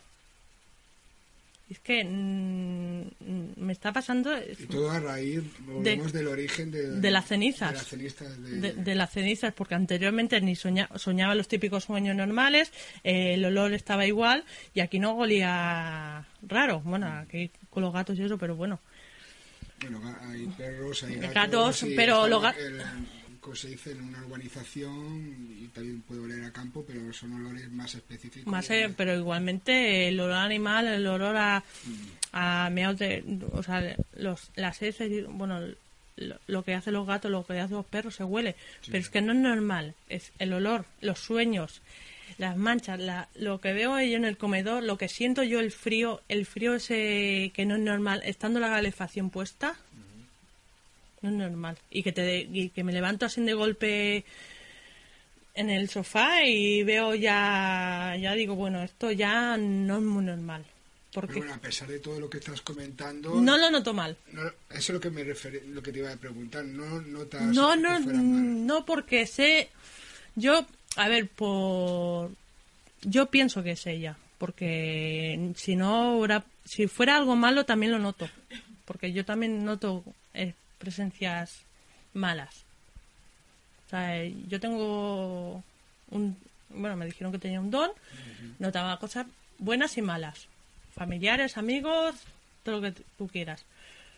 Pero es que, a ver, cuando es una persona muy cercana a ti, que te has criado con ella y, y que después tengas sueños de que, a ver, te acuerdas de, de los ocho años para adelante, no te acuerdas de. y que tengas sueños de, de haberte. y recuerdos que dices, hostia. Y, y olores y, y sensaciones que, que, que solo las tienes tú por no sé por qué, a lo mejor es porque yo soy más sensible y quiere comunicarse a alguien conmigo, pero es que es que yo yo no, no le encuentro explicación. Yo le quiero encontrar explicación. Yo sé que es algo bueno, pero el por qué. Yo quiero es, es la base de todo el porqué, de, no solo el origen en sí, sino también el porqué el por qué a mí. sucede aquí. A mí. Y a ti. Y aquí. Porque, a ver, hay más gente de la familia. Mi madre... ta- Mi Sí, madre sí, ahora vamos a hablar con ellos que nos comenten también. Mi madre no nota nada, por lo que yo estaba hablando con ella. Mi madre, claro, es que es el sentimiento y yo qué sé. ¿Por qué? O sea, es, es el por qué a mí, a, a, a los míos.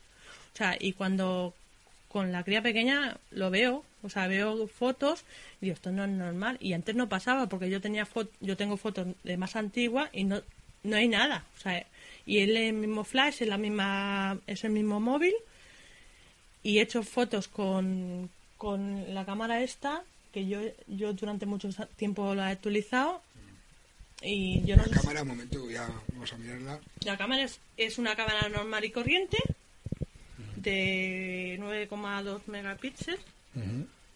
Y luego ya miraremos también un poco la- las imágenes, iremos... a por- ver si está la imagen o la borro no lo sé yo lo dije a la niña. Yo no sé qué imágenes pero claro es una cámara normal y esa cámara yo la he tocado.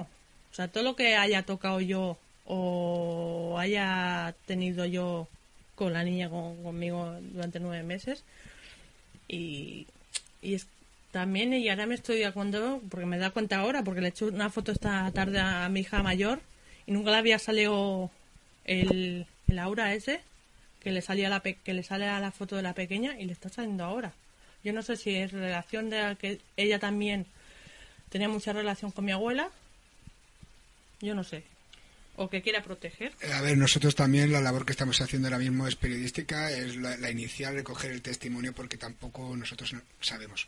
Lo que sí que me gustaría es que una vez recogido toda la información, hecho la experimentación y las pruebas, eh, intentar algún día saber el origen, ¿no? Porque vosotros, nosotros no vamos a ir de aquí, pero vosotros seguís viviendo, ¿no? Claro. Lo que no me gustaría es después de irnos de aquí que tuvierais más problemas creados por nosotros. Por eso intentamos eh, decir No, no, sí, posible. yo- yo creo- yo me refiero de, claro, porque tú estás viviendo una experiencia, tu familia también, y cualquier cosa que podamos decirte nosotros, como venimos aquí técnicamente, somos los expertos, no queremos crear un además a lo que estáis viviendo. No, no, porque yo, yo he investigado por mi cuenta, en- vía internet, vía la tele, programas que son reales, que, a ver, un, un canal tan, tan importante como Bio y o National Geographic no es un canal de, de estos de normales.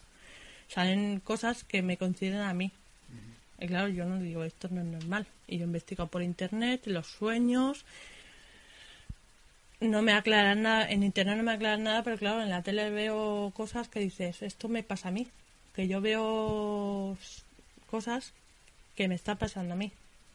Como, Laura, si te parece bien, eh, para hacernos una idea más completa del caso, y antes de la experimentación y de comprobar y hacer intentar reproducir las imágenes que, nos comentas, vamos a hablar también con tu familia que, nos están esperando y vamos a ir a las otras zonas de la casa donde pasan cosas o presuntamente pasan cosas y sea el origen que sea, vosotros os, os están pasando. Si os parece bien, buscadores, vamos a ello. Y bueno, esta ha sido la intervención de Laura. Yo en ese punto que mientras que estaba realizando la primera entrevista que podéis ver en, en, YouTube, en el, en el reportaje, eh, me creía más bien que era como una especie de soplido, mm. porque claro, estás entrevistando y estás escuchando, pero a veces es difícil asimilar ¿no? toda la información y en este caso hay muchísima información. Pero tanto Yolanda como Xavi eh, me están haciendo señales de que era, era eh, lo que sentía era el humo, mm. el humo de característico que realizaba su, su abuela ¿no? cuando fumaba. Y el perfume y el perfume de que aunque no era no era siempre la misma marca pero era el perfume. Eh, o sea era una persona que siempre iba perfumada y en este caso el tabaco incluso que era tabaco rubio. Claro ahí no entramos o sea en ningún momento nosotros percibimos nada de eso e incluso las otras personas que, que están allí conviviendo no dicen haber tenido esa experiencia.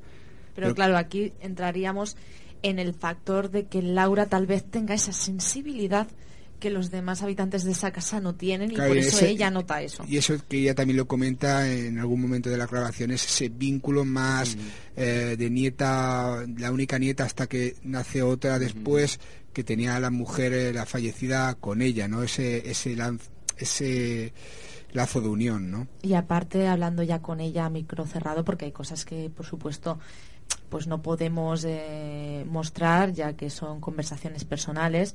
Y yo tuve una conversación con ella en la que me decía pues que se llevaba muy bien con su abuela cosas que habían ocurrido y que estaba muy ligada a ella. Entonces pues eso también podría ser un factor a la hora de sentir estas estas sensaciones que está sintiendo Laura. Sí, y además yo, creo que aquí además se mezclaban, se mezclaban muchas muchas cosas, como un, cierto sentimiento de culpa que seguramente eh, luego podremos hablar, Em, un sentimiento de ausencia, un sentimiento de abandono, mm. em, un no entender esas cosas que, iban ocurriendo y tenerlas que relacionar con algo. Es decir, que ya allí yo creo que son absolutamente sinceros en todo lo que nos explican. Lo, digo para, mm. para personas que pueden estar pensando, ¿quieres decir que nos estuvieran levantando la camisa? Yo, yo creo que eran eh, todos realmente sinceros, pero, todos lo, lo, asumían de formas diferentes. Es decir, Raúl, cuando hablamos con él, yo, o, él escondía muy bien su, su reacción delante del tema, yo, yo encontré que había acabado por asumirlo con una cierta normalidad de decir, bueno, mira, esto está pasando y no podemos hacer más, ¿no? Claro, es que yo es, en ese punto es el que yo quiero más reincidir. Es que no estamos ante un caso que ocurre en una casa abandonada, estamos ante un caso que día sí, día también hay cosas que, que supuestamente están sucediendo. Y claro, eh, cómo, cómo llegar a ese punto y cómo llegar a, ponerse en la piel de esa persona que está viviendo ahí, ¿no? O una de dos, o te vuelves histérico o, o, al final cohabitas con, con, lo que suceda, pues sea cual sea el origen. Yo creo, que Raúl ha acabado cohabitando, es decir, bueno, miras lo que hay no podemos hacer más, ya me gustaría saber lo que pasa, pero es esto. Eh, la madre, la madre de ellos dos, yo diría que bueno que está en un punto de decir no, no, no sé si si alguno de mis dos hijos eh, se, han vuelto locos o realmente está ocurriendo algo. Y yo creo que la más afectada, sin ninguna duda, es la hija de la señora. Pues mira, vamos a hacer una cosa. Vamos a escuchar lo que nos cuenta Puri, que nos habla un poquito de lo que es su madre, de, Manuela, y bueno, que la decisión de traer eh, las cenizas eh, fue de ella. Vamos a ver qué nos cuenta Puri. Y bueno, estamos con Puri, la madre de Raúl y de Laura, que nos va a comentar un poco la experiencia que ella ha vivido, porque todo este tiempo, desde 2006, está aquí viviendo con ellos. Eh, ante todo, gracias Puri por, por estar aquí, por comentarnos y por dejarnos estar en, tu casa. Y explícanos un poco eh, si tú has vivido algo, que comenta Raúl o Laura o qué piensas del tema. Yo, del tema Hombre, yo lo que lo he notado son los olores, muchos olores fuertes, a veces olores más, más buenos, otros más malos. Cuando he pintado la última habitación me ha costado mucho quitar un olor muy feo. El, el golpe del armario, pero no he notado Yo me siento tranquila en mi casa. Pero ellos no, ellos están, sobre todo Laura está muy incómoda porque se, se siente que no sabe, se piensa que se va a quedar majareta o yo que sé, un- majareta en el sentido de que no sabe cómo explicar lo que le pasa. Claro, porque tanto tu hija Laura como tu hijo Raúl eh, comentan que el posible origen de lo que está sucediendo era tu madre, Manuela. Sí, ¿Tú qué pero, piensas? hombre, mi madre malos no les querría a ellos para nada. Que sea el origen desde que traje las cenizas, pues puede. Pero no sé si es que quiere decirle algo mi madre a ellos o no sé, pero normalmente ellos sí que tienen eh, Raúl con la- los sudores y los, los hongos y la habitación toda mojada, levantarse de- cansado y levantarse. Y la Laura que a veces está medio dormida se despierta y se asusta porque, hombre, te tiene que asustar. Pero yo no. Yo nomás el, al tener que limpiar la habitación y tenerle que echar tantas cosas para... para eso me ha molestado, me molestado mucho porque decía, jolines, este hoy ya, ya, ya, ya, ya pasa de castaño oscuro. Digo, yo hasta pensé, digo, pues no si, si son las cenizas de mi madre o, las quito o yo qué sé. Porque ya, y era eso. Porque claro, yo lo que quiero que ellos estén bien, no quiero que haya malo, mal ambiente por eso. Claro, lógicamente, pero eh, tu madre, eh, digamos, tenía alguna afinidad con, Mm. con los temas paranormales, era una persona muy creyente. Me ha comentado Raúl que no era muy creyente en la iglesia, pero sí que quizás en Dios. En Dios sí, en la iglesia no. Lo que es la iglesia no. En Dios sí, en que había otra cosa sí. Pero que en Dios, en los curas, en la iglesia, eso era negar. ¿Y alguna vez hablaste con ella o, o escuchaste que comentara algo de, de los fenómenos paranormales o de este tipo No, de ella había, ella había notado cuando se murió su madre, que, que, que nadie la creía, que se pensaban que estaba loca, porque dice que veía a su madre. y también tenía 15 años cuando se murió su madre, y creas que no, pues estaba muy apegada a su madre. Todo el mundo se lo tomaba eso, y, y cuando le decías algo así, pues le gustaba escucharlo. No era una persona que se cerraba a decir, no, no, que van a hablar de eso, que eso es mentira, pecado. No, no, ella le gustaba sentirlo y, y- y hablar de eso no le no importaba. Era una persona que no le importaba. Y también comentaban tanto Laura como Raúl de que posiblemente lo que esté sucediendo es eh, que ella esté diciendo de, eh, de algo que se le ha olvidado en vida o de algo que porque era una persona muy protectora puede ser eh, puede ser eso. Suponiendo que es el origen no lo sabemos. Suponiendo algo que quiera decirnos que, le- que se le quedó por hacer o yo pienso que es eso ya he llegado a pensar que es eso que, digamos ostras pues a ver si es que se dejó algo por decir o algo por hacer y, quiere decirlo de alguna forma. Ella también decía que el día que se muera pues también le gustaría ir a su pueblo pero está como a 2.500 kilómetros. Y es mucha tarea. Porque aparte de allí casi no queda nadie y, y donde quiere irse a enterrar quería enterrarse donde estaba su madre. Pero su madre pff, para averiguarlo quién lo sabía dónde estaba enterrada está ya muerto así que lo tengo un poco negro pues, sí, pues bueno si te parece y si nos permite vamos a intentar grabar alguna cosa por aquí más y vamos a intentar eh, captar o reproducir esas fotografías que Mm. Laura comenta que, que ha Esa- fotografiado a ella, a ella le salen las fotografías malas. Y es lo que le, le fastidió porque a Fran tampoco, al Raúl tampoco, a mí tampoco. Es a ella nada más. Le digo, bueno, será tu móvil. Ya, ya pensamos, será tu móvil que es el que está mal, pero bueno, ella está preocupada por eso. Pues bueno, si te parece bien, Puri, vamos a ir. Muchísimas Vale, gracias. ¿eh? de nada.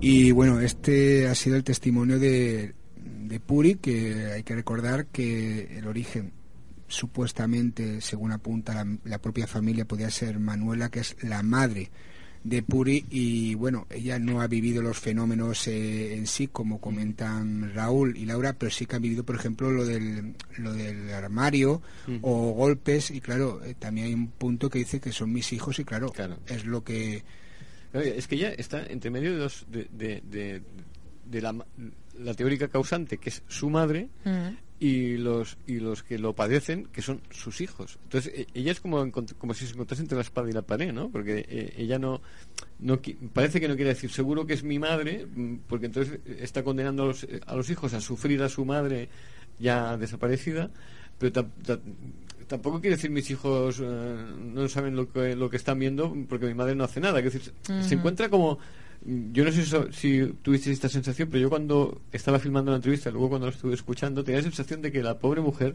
no sabía a quién atender, ¿no? si a su Mm. propia madre o a sus propios hijos. Claro, ¿no? que también hay que ponerse la situación eh, de la familia en general.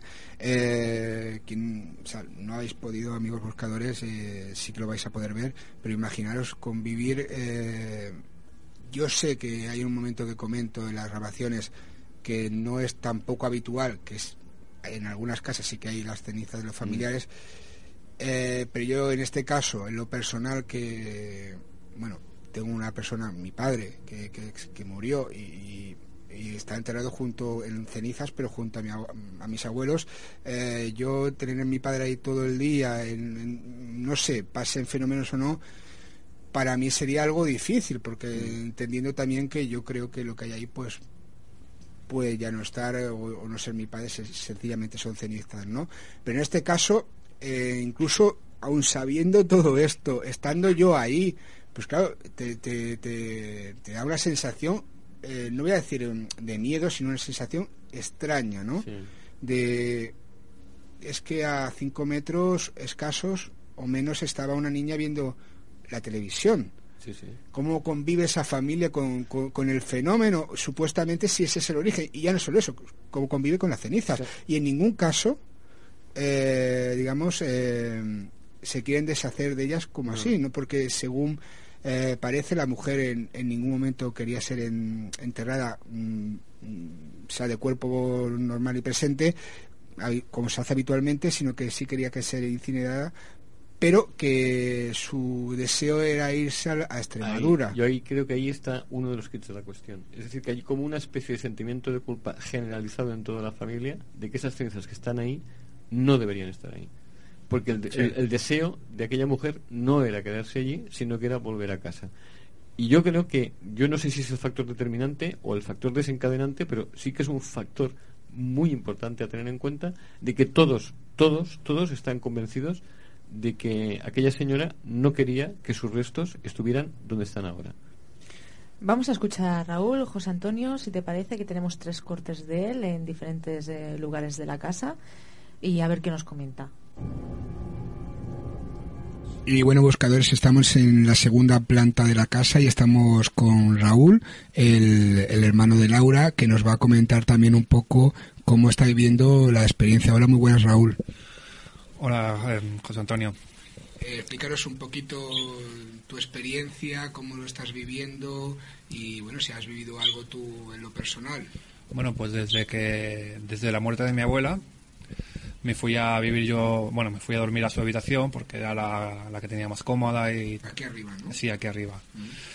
Y era irme a dormir, me levantaba todas las mañanas como si hubiera dormido un loco en esa cama, con las ventanas mm, enteradas, con manchas de moho de un día para otro, pero no una simple manchita, sino una mancha de un par de palmos de extensión. Eh, luego también notaba cosas raras por la noche, como que si alguien me tocara, me acariciara o no sé, como si hubiera alguien ahí. También he notado, bueno, que los juguetes que tenían mis sobrinas y mis hijas, eh, incluso quitándole las pilas, eh, llegaban a funcionar. Siempre a la misma hora, a las 7 menos 10. Muebles, un mueble que se nos cayó. Eh, mi sobrina pequeña, que tiene dos años, a veces se iba, se va, bueno, va, porque todavía sigue haciendo, de estar en la cocina, ponerse a dar vueltas a oscuras y jugar como si estuviera, como si estuviera jugando con un globo, con, con un globo imaginario. Eh, mi abuela, bueno, llegó a conocerlas a todas. Las quería a todas, nos ha querido a todos nosotros. A, a mi madre no tanto, porque por el tema de las tiranteces de la época, que era, era otra época, pero a nosotros, a los nietos, siempre nos ha querido mucho. Claro, y tú también, eh, por lo que estoy viendo, el origen de, de todo lo enfocas también igual que tu hermana Laura, ¿no? Sí. En, en tu abuela y a raíz de, de esas cenizas que traéis aquí a esta casa Sí, y que la tenemos muy cerquita que- y que ahora veremos. Desde que las trajimos, es que, bueno, entre que las trajimos y que había un mal ambiente por, por el tema de mi padre, fue darle puerta y seguía, seguía viendo un- como un ambiente de crispación.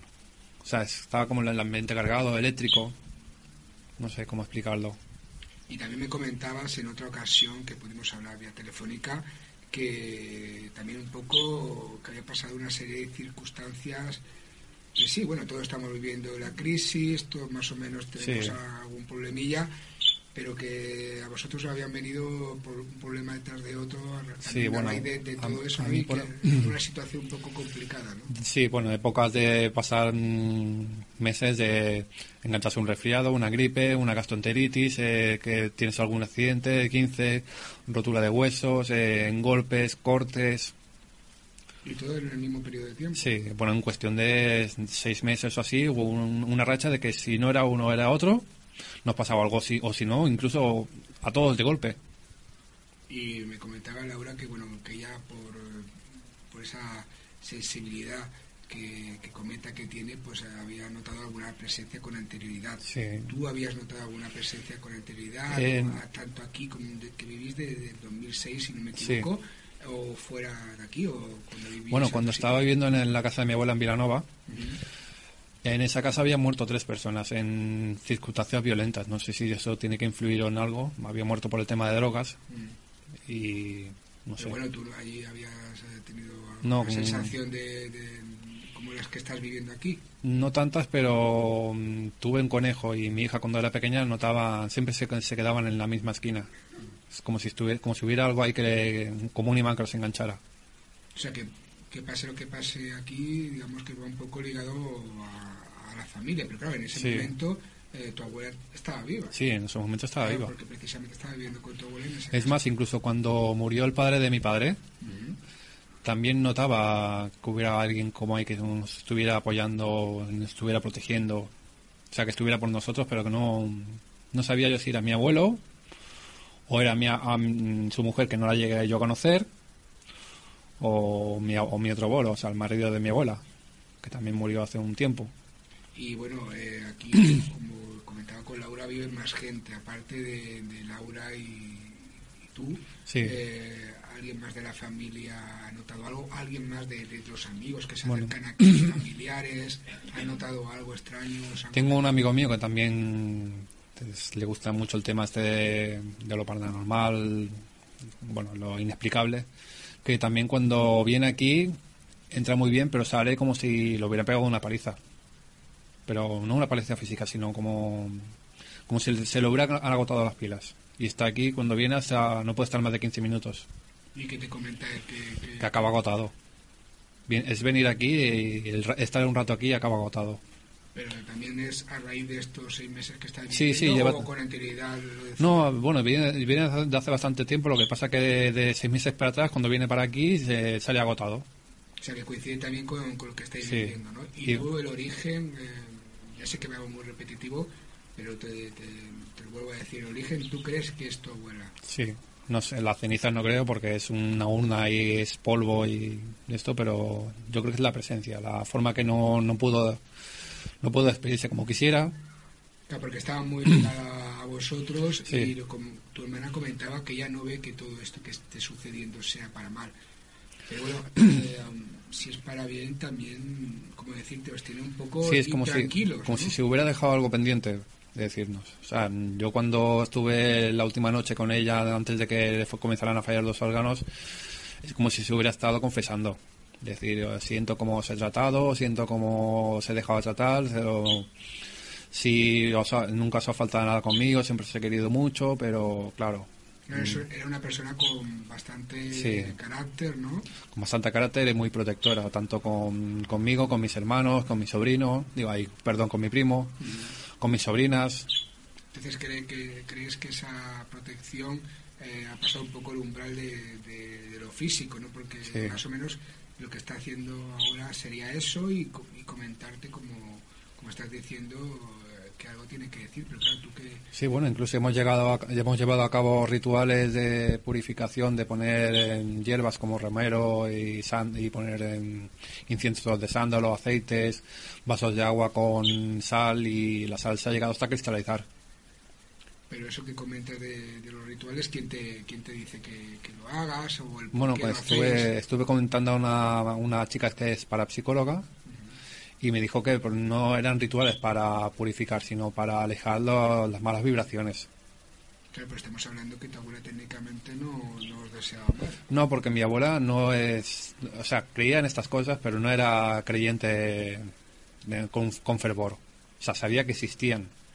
Claro, pero yo le preguntaba a tu hermana precisamente eso, si tu abuela, eh, que estamos hablando de ella en, en todo momento y no hemos dicho el nombre, ¿cómo se llama tu abuela? Manuela. Que Manuela eh, había tenido algún tipo de experiencia extraña o os Supongo había porque es, algo. es una mujer muy, bueno, o sea, era analfabeta, era una mujer muy de un pueblo de 50 habitantes, de Extremadura, de la, de la España rural, y ahí siempre ha habido este tipo de creencias, de que la gente cuando muere no se, no se les entera, sino que siem- siempre están ahí. Era una persona muy, muy religiosa. No, no muy religiosa, ¿no? o sea, no era de las que creía en la iglesia, creía en Dios, pero no creía en la iglesia. O sea, creía en Dios, en fuerzas extrañas, en el más allá. Sabía que cuando si la enterraban o la incineraban no se iba a quedar ahí, se- sabía que iba a ir más a, a otro sitio mucho mejor, y supongo que estará mejor. Y si te parece bien, eh, hemos comentado en todo momento lo de las cenizas y esa habitación donde ella dormía, Sí. que posteriormente la has ocupado tú. Si te parece bien, nos explicas ya delante de tanto de la, de la urna como de la habitación lo que allí sucede y también que los amigos buscadores pues vean un poco el lugar y se hagan a la idea y, y cojan detalles de la Sí, no hay problema.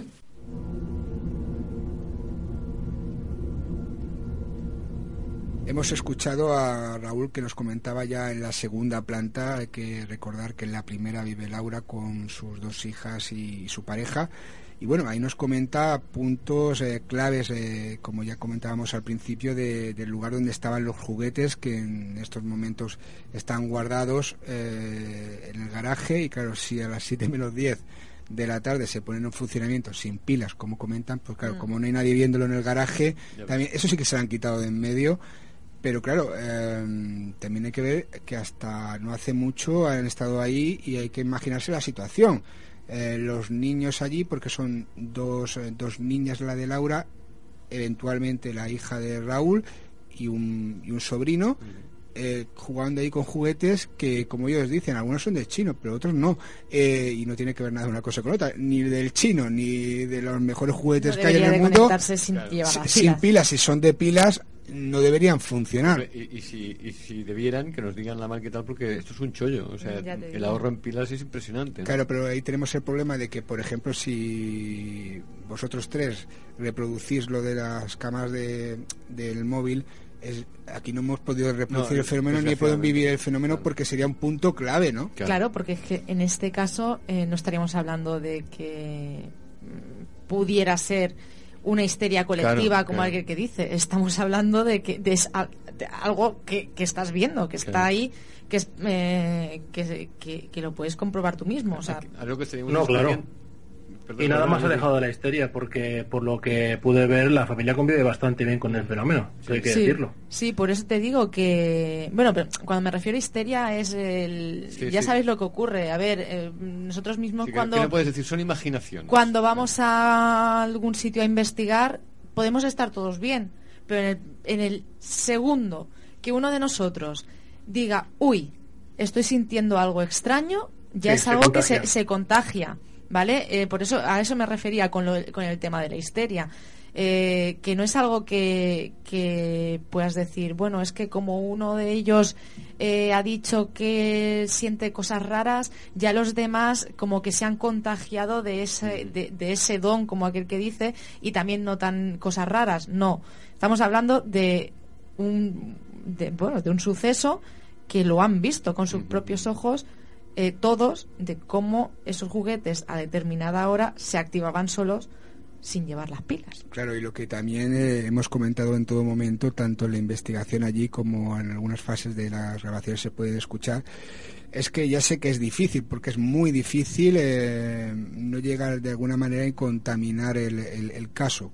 Me explico, contaminar haciendo algún comentario que puede influir y a la hora de ver cosas se vean otras cosas.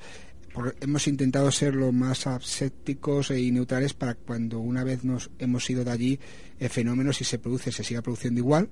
Vamos a intentar saber el origen pero no aumentar el fenómeno eh, porque señoras y señores buscadores y buscadoras eso es muy fácil muy fácil porque sí que conviven como ha dicho Lucas como ha dicho Xavi como ha dicho Yolanda como bien he podido yo ver eh, con una normalidad casi Excesiva, ¿eh? excesiva con, el, con el fenómeno en sí y ya incluso hasta con las cenizas allí, ¿no? Pero claro, lógicamente cuando unos expertos, en este caso, eh, dícese nosotros, aunque aquí somos buscadores y la palabra experto ni sea con X ni con S, ni tenga el acento que tenga. Estamos con la etimología. Sí, sí, es que se me ha metido en la cabeza. Eh, nunca, nunca, o sea, no, no la, no la utilizamos. eh, pues claro, si esta gente lo dice, pues imagínate, si nosotros llegamos, no, no, es que estas fotografías son la presencia del más allá, es que aquí se capta no sé qué. No, no, hemos intentado, tal como hemos llegado, salir y no contaminar. Que aún así es difícil, ¿vale? Que es difícil eh, el, no, el no hacer algún comentario, que hemos intentado no hacerlo, ¿no? Pero es, es eh, en la línea que comentaba Yolanda, ¿no? Que, que también hay que ver, porque una investigación es algo más. Luego vamos a poner la experimentación, porque hemos intentado hacer como algo completo, ¿no? Algo completo, por lo menos en este primer paso, en este primer paso de- de- del caso. Pero claro, es, es bastante difícil en ese sentido no contaminar la, la situación. en una investigación de este tipo yo creo que lo principal, lo principal, más que hacer experimentación del tema de grabaciones, de vídeo y todo esto, lo principal es hablar con todas las personas que están allí, eh, de tú a tú, que te cuenten eh, lo que les está sucediendo, eh, el factor eh, clave en alguna ocasión que es eh, la relación que tienen entre ellos, que eso tiene a veces mucho que ver.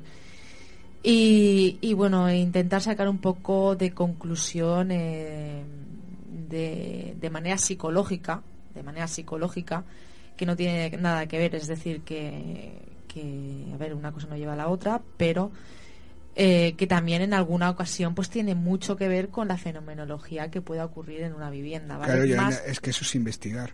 Más que más que el tema de la experimentación que también tiene, eh, a ver, es muy importante también.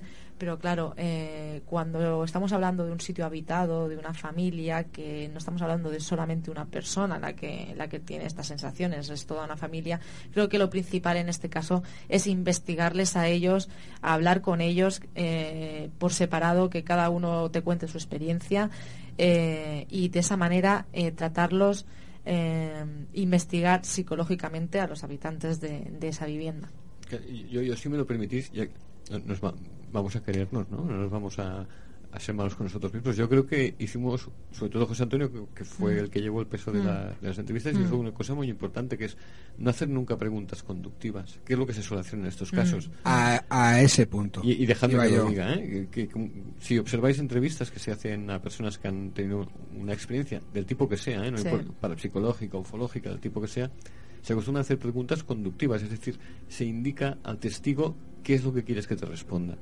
Que eso es lo que no se puede hacer. Primero porque le condicionas y segundo porque le conduces. Claro, y sobre todo luego porque cuando vamos a divulgarlo, como estamos haciendo en este momento, le estamos vendiendo, sin, sin comillas, vendiendo un caso que no es. Claro. El caso eh, es este, Claro. punto. O sea, eh, lógicamente la situación está ahí, como comentas tú, Xavi, eh, seamos serios. uno ya lleva unos años en esto, vosotros también tenéis experiencia en tratar con testigos. Eh, yo de ahí puedo hacer esas preguntas y no solo hacer esas preguntas. Una vez salido allí, puedo dejar un, un caso, no poltergeist, sino 20.000 poltergeist con la situación que había familiar y a todos los sentidos. Y a cada momento que miren para un sitio, a cada ruido que vayan a, a escuchar, lo tengan como si fuera paranormal. Pero como nosotros lo que queremos es saber realmente la verdad y como, como decíais y como se está diciendo en cada momento, es que nosotros estamos aquí ahora, pero son esas personas vamos a ponernos en su sitio. Han de seguir viviendo ahí. Eh, han de seguir viviendo ahí. Claro. Y ahora vamos a escuchar, si os parece bien, el testimonio de Raúl, que nos, bueno, eh, como decía José Antonio, comenta un poquito sobre las cenizas de la abuela, Manuela, y del deseo de, de ella de ser enterrada en su Extremadura natal. Pero vamos a escuchar cómo nos lo cuenta él. Y bueno, Raúl, estamos aquí frente a, a las cenizas de, de tu abuela Manuela. Y un poco es el- lo que creéis que el- es el, el foco, no las cenizas en sí, porque eso lo has explicado muy bien tú, eh, sino tu abuela, ¿no? Sí, bueno, hemos incluso eh, hemos hecho fotos y han salido distintas cámaras eh, como una especie de aureolas, unas, bueno, unas burbujas como brillantes, no sé cómo describirlo. No sé, son... Y bueno, eh, a ver, sí que relativamente puede ser habitual el hecho de llevar cenizas a una casa, pero Sí, bueno, ¿cómo sí. surge la idea de...? Porque, a ver, siempre la hemos tenido cerca, siempre la hemos tenido presente y era como una especie de homenaje de tenerla aquí.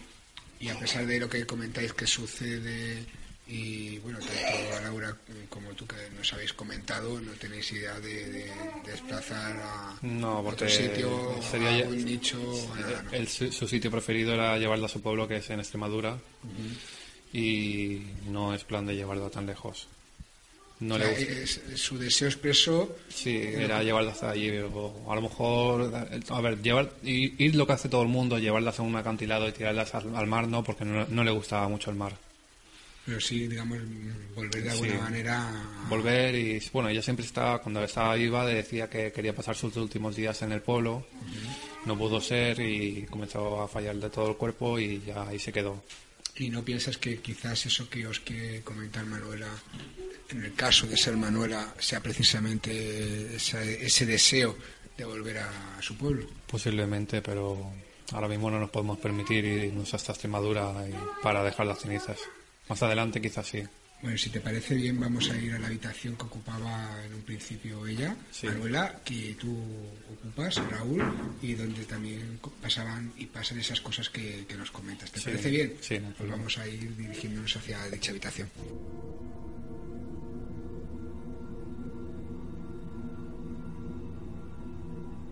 Y ahora, seguidamente, vamos a escuchar el próximo corte, que también es Raúl, bueno, que nos dice que en la habitación de su abuela y, bueno, él estuvo durmiendo allí durante una temporada, eh, se encontraba muy incómodo y que normalmente pues no podía descansar. Y bueno, también nos habla de otros extraños fenómenos ocurridos allí, como lo que aconteció con la ventana y el mo, pero bueno, mejor que nos lo cuente él.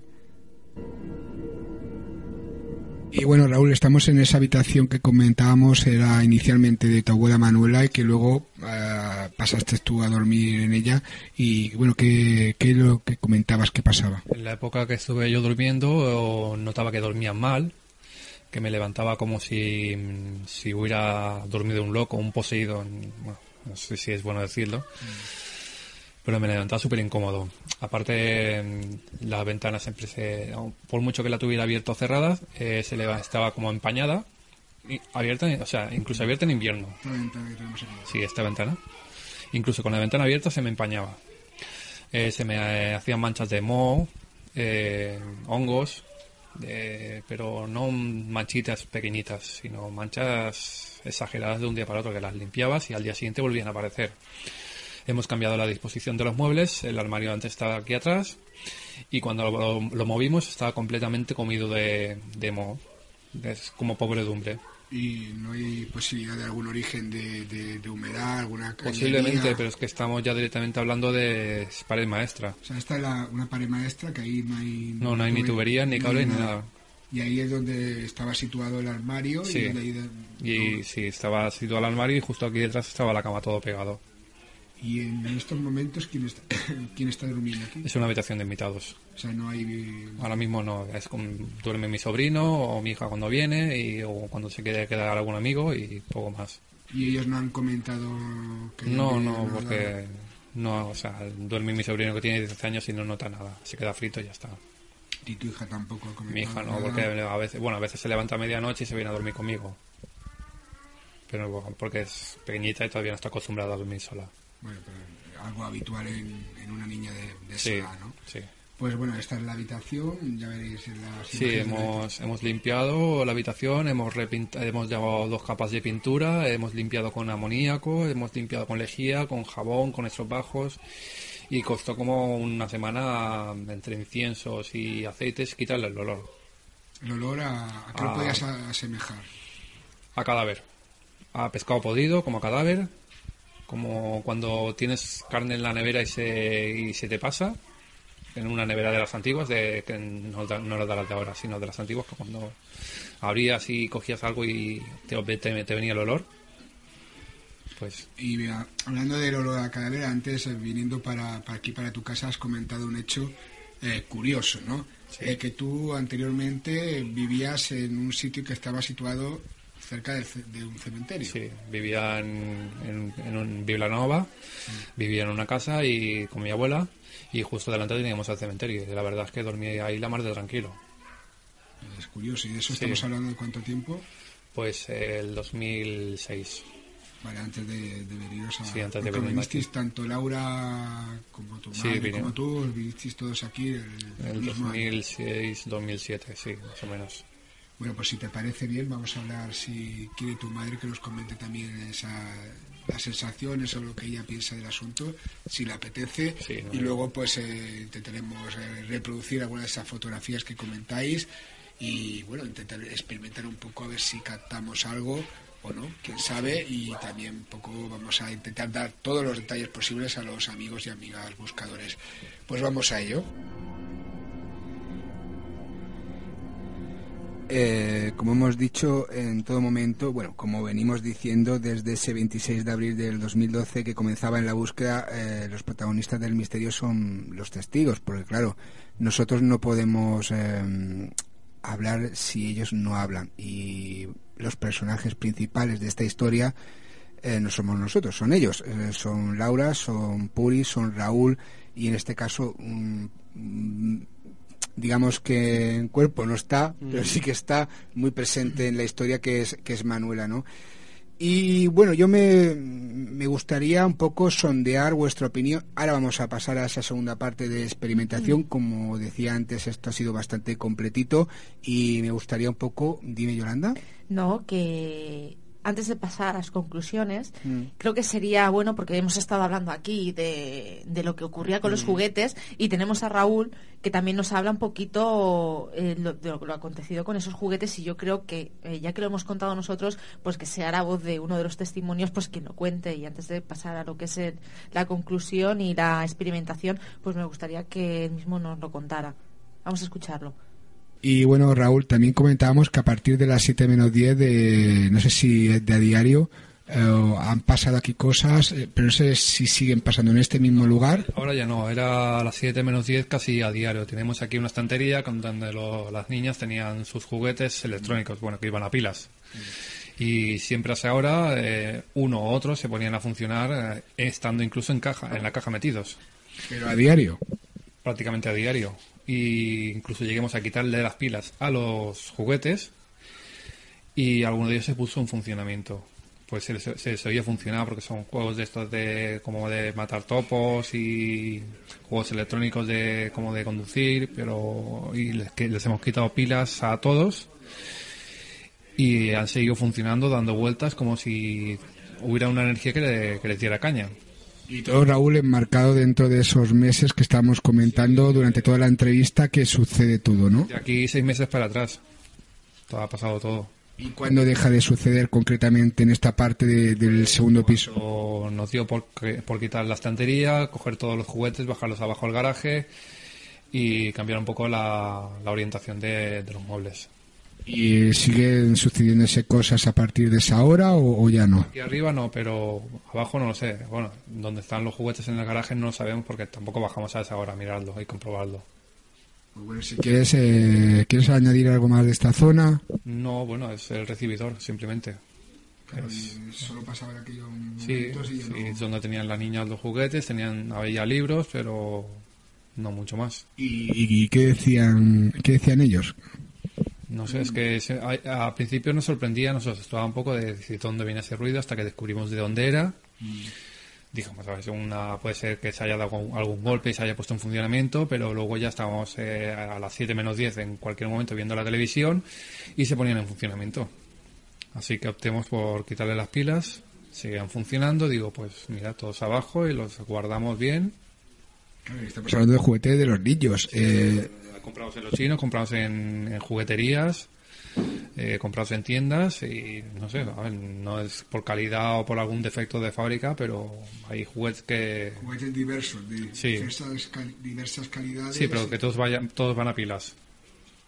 Y los niños, eh, ¿qué decían de, No, los niños tema? nada porque, porque no, sabían, no saben de lo que va el tema, pero nosotros los adultos, eh, pues es algo un poco flipando, la verdad.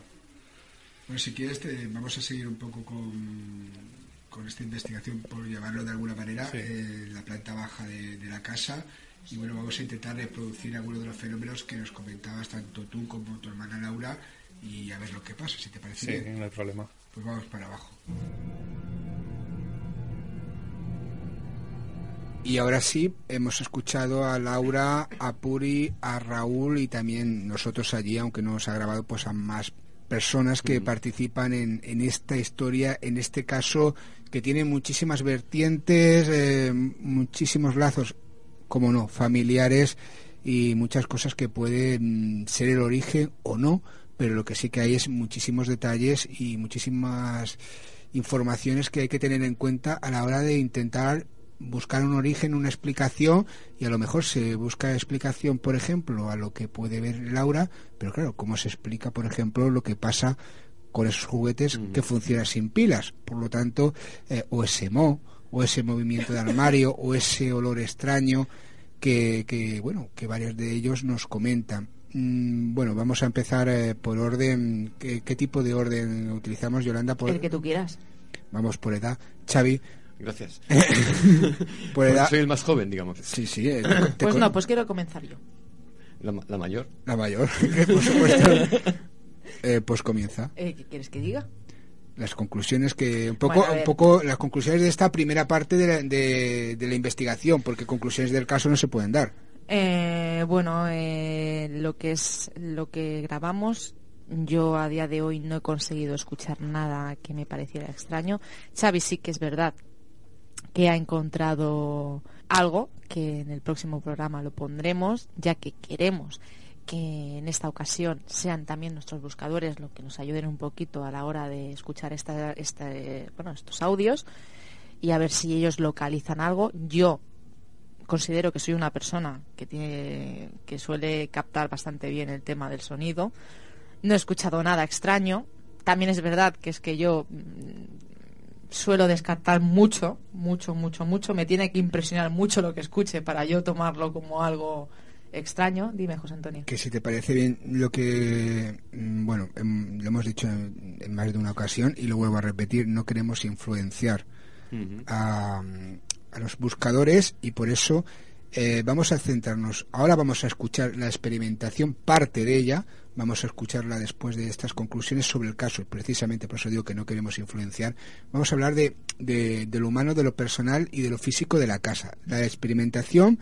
Luego daremos paso a la experimentación y que sean los oyentes, los buscadores, Que busquen. que busquen y luego la semana que viene o la otra cuando poco pongamos un le daremos un, un margen y siempre tienen abierta la línea para que cuando si escuchan el programa dentro de 50 semanas pues que nos comenten contacto arroba la buscaradio.com ¿no? Y También, tie- también tienen el grupo el grupo de Facebook por si Mm. eh, por el camino van escuchando cosas nos pueden decir ah pues yo he escuchado no sé qué en Mm. no sé qué minuto por ejemplo no y nosotros mm, también podemos acompañarles en esa búsqueda porque igual como ah, podemos oír según qué cosas se nos pueden escapar otras o las podemos haber escuchado y sabemos exactamente de qué se trata no que, se- que, que pueden interactuar con nosotros tanto como, como quieran que no nos enfadamos. Pueden no pueden no, no nos enfadamos deben, mucho. deben deben deben. Ahora tenéis la deben. oportunidad. Luego no- luego lo que no quiero es excusas. Es que es que yo no tengo voz es que no tengo voto. No no.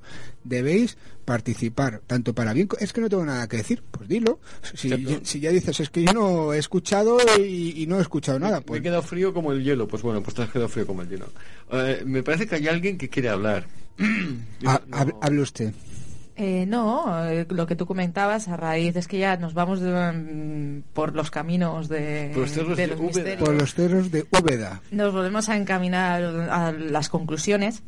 Si tenemos que hablar un poco de lo, que, de lo personal y, y lo que está aconteciendo en aquella vivienda. A ver, eh, no sabría qué deciros. Eh, yo venía con unas conclusiones, pero después de hablar con, con Ramón, eh, hay algo que a mí me, ha llegado de todo lo que ha dicho, es más, ya lo he comentado anteriormente, que es el tema de, que, claro, que si realmente está aconteciendo algo allí en esa, en esa casa, eh, no tenemos el por qué mm, notarlo nosotros. porque si realmente lo que allí está ocurriendo, con lo único que se quiere comunicar es con la familia, nosotros pues eh, ni nada, o sea, nosotros no tenemos nada que ver con aquello y por lo tanto pues no tenemos el por qué eh, sentir algo. Lo que sí que tengo muy claro es que todos o casi todos, eh, incluso incluso el marido de Laura, que no cree para nada en estas cosas, eh, piensan que allí está ocurriendo algo. Yo no tengo por qué dudar de ellos para nada. Volvemos a lo mismo, que ellos sientan algo no tiene por qué, no tenemos por qué sentirlo nosotros. Eso no quiere decir que allí no esté pasando nada. Eh, yo no sentí nada, no sentí nada raro. Eh, como he dicho antes, no soy sensitiva. Eh, siempre vamos a estos sitios esperando encontrar algo. Normalmente, como es en mi caso, no encuentro nada, pero no tiene por qué no estar ocurriendo nada allí. Claro, es que nuestra, nuestra labor es recopilación, en este caso, de datos, de información, de imágenes de sensaciones, pero no de ser sensitivos, sino de sensaciones de que podemos transmitir a los buscadores que no están allí eh, lo que se vive, lo que se experimenta que ya han podido comprobar por la propia intervención de, los testigos, pues eh, lo que realmente se siente, ¿no? Y en este caso pues eh, aunque siempre lo digo que intentamos mm, ser neutrales y eso pues claro somos personas y vemos a una familia que está sufriendo como está sufriendo y hay un momento es que eh, es muy difícil mantener un poco ese punto neutral que, hay que mantener ¿Y tienes algo más que añadir? Em, no, son conclusiones finales del caso, como decía. No, no, no. Es eh, una apreciación pues que he tenido de, de este caso. yo, claro, yo sí si mm, podría decir, pues no, no está ocurriendo nada, no, no pasa nada. ¿Por qué? Porque yo no sentí nada. Pero claro, eh, que yo no lo sienta no quiere decir que, que ahí no esté ocurriendo nada. A ver, está, a ver, lo que yo sí que puedo afirmar es que está ocurriendo, lo que no sabemos es el origen, porque lo que sí que hay una familia que está, como se suele decir, en danza, eh, aunque puede ser que haya un par de focos principales, y no me refiero en este caso a las cenizas de, de Manuela, sino a Raúl y a Laura, pero bueno, hay más satélites de, en la familia que también están experimentando y sea lo que sea, ahí está sucediendo algo. Xavi? Pues, yo que sabéis que procuro ser eh, escéptico, aunque la gente piense todo lo contrario, ya sabéis la opinión que tengo yo de lo que es el escepticismo, que es dudar de todo, por lo tanto también hay que dudar de aquello que creemos que es la normalidad. Bueno, tu opinión y lo que realmente significa la, la palabra escéptico. Lo que pasa que, bueno, ya sabemos que hay quien se lo ha apropiado, ¿no? Mm, yo que procuro ser escéptico en estas cosas, yo la sensación que sí tuve es de que allí algo, algo cohabita con esta familia, ¿no? La, discusión para mí, o, la duda, o dígasele como quiera, está en de, de dónde sale ese algo. Es decir, ese algo es una proyección que hacen los propios habitantes de la casa que con su, digámoslo entre comillas, con su energía están creando aquel ambiente o aquella energía proviene de, también digámoslo entre comillas, de otro mundo. Eh, ahí, estaría la discusión seguramente, ¿no? Ah, que habrá quien diría, no, no, pues esto seguro que es una proyección psicológica, pam, pam, pam, pam, y habrá quien dirá, no, no, esto seguro que es una comunicación de, de, un, de un desencarnado, que es como ahora se dice, ¿no? Eh, Pero si están tan seguros, pruebas Ah, efectivamente. que comprueben esa seguridad, porque está muy bonito decir, no, aquí no pasa nada, ¿por qué? Porque yo lo valgo. No, perdona, es que en ya... Los en los dos sentidos, eh, No, no, en los dos sentidos. De hecho, es que se hace en los dos sentidos, tanto para bien como para mal, como creyente como no creyente. Hay que dejar de eso de un lado. El caso es el que es.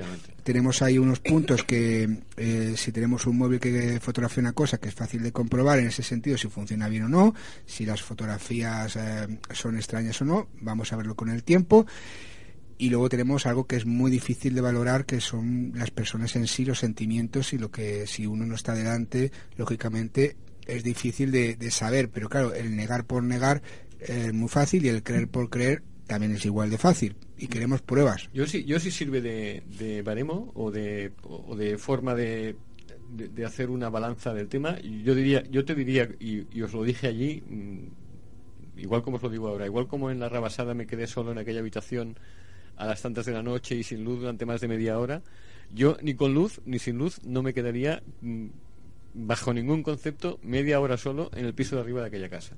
Os lo digo eh, así, de sencillo y claro, mm, para que os hagáis una idea de la, de la diferente sensación que yo eh, tuve entre un caso y el otro. Imagínate que es una casa de dos plantas habitada, Habitada muy y- habitada y que, y que no estás diciendo es que solo en la casa, no, no, solo en la parte de En arriba. la parte de abajo pues, no tengo problemas, pero yo en la parte de arriba, solo media hora, sin nadie más en la casa, te aseguro que os digo, ya os quedaréis vosotros. Igual, en cambio en la rebasada yo no tenía ningún problema de quedarme en aquella habitación abandonada, en medio de ningún sitio, prácticamente a oscuras, Mm. y sin saber dónde estabais vosotros exa- exactamente, porque aún no sé dónde demonios fuisteis, pero en fin, Está- estaba yo allí. Estábamos por allí, pero es, es que me estabas dando ideas. Si ahora tuviéramos un programa llamado Buscadores de Fantasmas, Ostras. alguien con una cámara estaría media hora solo arriba, en la segunda planta. Pero ese, ese alguien te aseguro que no iba a ser yo. Pues se Hombre, parecería. yo, yo a priori en un edificio tan abandonado como el de la Rabasada no sé si me quedaría, ¿eh? Sin embargo, en la casa del otro día sí que hubiera podido estar ¿Ves? tranquilo. Pues mira, la próxima vez cambiaremos papeles. Tú, cuando vayamos a un sitio como la Rabasada, te quedas tú solo. Eso. ¿Eh? Y bueno, Lucas, tú que esa primera eh, opinión, conclusión de, de- de la parte que llevamos investigada o de lo que hemos tratado, porque claro, algún día traeremos en lo que significa investigación, eh, porque yo creo que también hay que sentar las bases de, de esa evolución que tiene este tipo de, de puesta en contacto con los testimonios, porque a ver, seamos claros, ya te dejo hablar, Lucas, no te preocupes, que me estoy aprovechando que está, Sí, que está hablado- fuera. Hoy has hablado mucho, ¿eh? Yo sí, ¿verdad? No estoy No, no, acostumbrado ya a. Lucas, Lucas, Ah, Lucas Lucas. por los descosidos. Mm, por dentro, está hablando por dentro, pero cuando la semana que viene tenga ya los mandos y pueda reaccionar los micros, hablará más. No, pero es que eh, estamos en un punto, yo creo que, que vital, hay que evolucionar, ¿no? Está cohabitando la. Es que tampoco, es, para psicología, como se quiera llamar, ¿no? Eh, el estudio de, de los temas o lo que supuestamente se estudiaba con lo que realmente se, de- se debe hacer si queremos eh, realmente encontrar respuestas. Si queremos seguir como hasta ahora, que to- esto sea residual y que yo tengo aquí algo escondido porque yo soy el mejor y yo lo he investigado y soy familia de no sé quién, seguimos como esto. Pero si realmente lo que queremos es encontrar respuestas, tenemos que cambiar porque mm, tú que me estás escuchando, buscador, buscadora, este caso, eh, y ya lo haremos algún día, y yo no tengo problema en hablar con cualquiera, puestos en manos de otros divulgadores, sería el caso del siglo. Y ahora sí que te voy a dejar pasar, eh, Lucas, y comentas eh, tu opinión. Mm. Como bien decís, el tema de lo paranormal siempre ha sido el tema de lo subjetivo, ¿no? Y no podemos negar que no podemos negar ni, ni, ni afirmar ni, ni desmentir ningún testigo, porque al fin y al cabo es la experiencia propia de cada uno, ¿no? Lo que pasa es que esas experiencias a veces se pueden derivar de, fenómenos naturales de, o de fenómenos técnicos, eh, anomalías eh, de tipo tecnológico, como por ejemplo podría pasar con la cámara. No digo que pase, de hecho que podría, es un condicional. Y, después de haber estado unas horas en aquella casa, sí que puedo decir que hay, lugares que el, el aire está cargadísimo.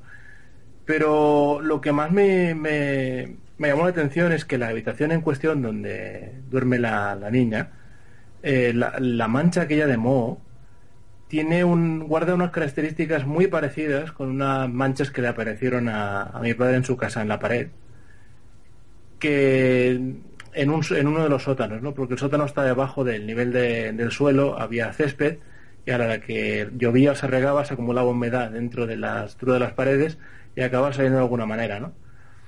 Pero, pero claro, eh, aquella está sellada contra humedad, lado había una cisterna y teóricamente no tenían que aparecer precisamente manchas como esta. Sin embargo, eh, ese moho podía venir ocasionado por la propia humedad inte- interior de la habitación, ya que está por debajo del nivel del suelo y al lado hay una, al lado está la cisterna. Si bien no se no pasa la humedad de un lado a otro, sí que puede favorecer la condensación de esa humedad y la aparición de determinadas manchas. Ahora sí, si las manchas fueran exclusivamente de la humedad de la caldera, posiblemente tendríamos la pared llena de moho, no, no solamente aquella zona localizada. Por lo que tampoco me atrevería a concluir directamente que es humedad y nada más. En el piso de arriba, sí que en la zona que se encontraba Xavi, que decía que se sentía agobiado, sí que le comenté en un momento que el aire sí que se notaba bastante cargado, ¿no?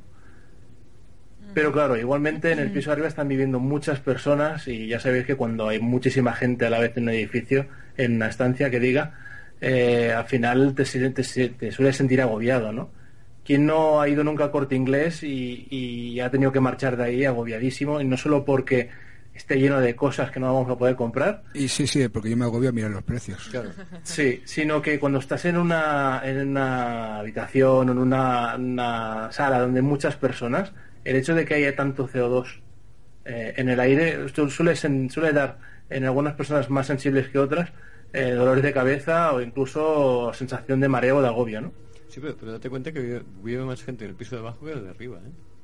Sí, pero en el momento que estábamos nosotros había más gente en el de arriba que en el de abajo, precisamente. Y una cosa que nos hemos olvidado de comentar, el olor a, el olor a quemado eléctrico, que tampoco sabemos Eh, exactamente dónde sí, salió. no, el olor a quemado eléctrico sí que pudimos confirmar que venía del exterior. ¿Sí? Sí, sí, sí. Vale.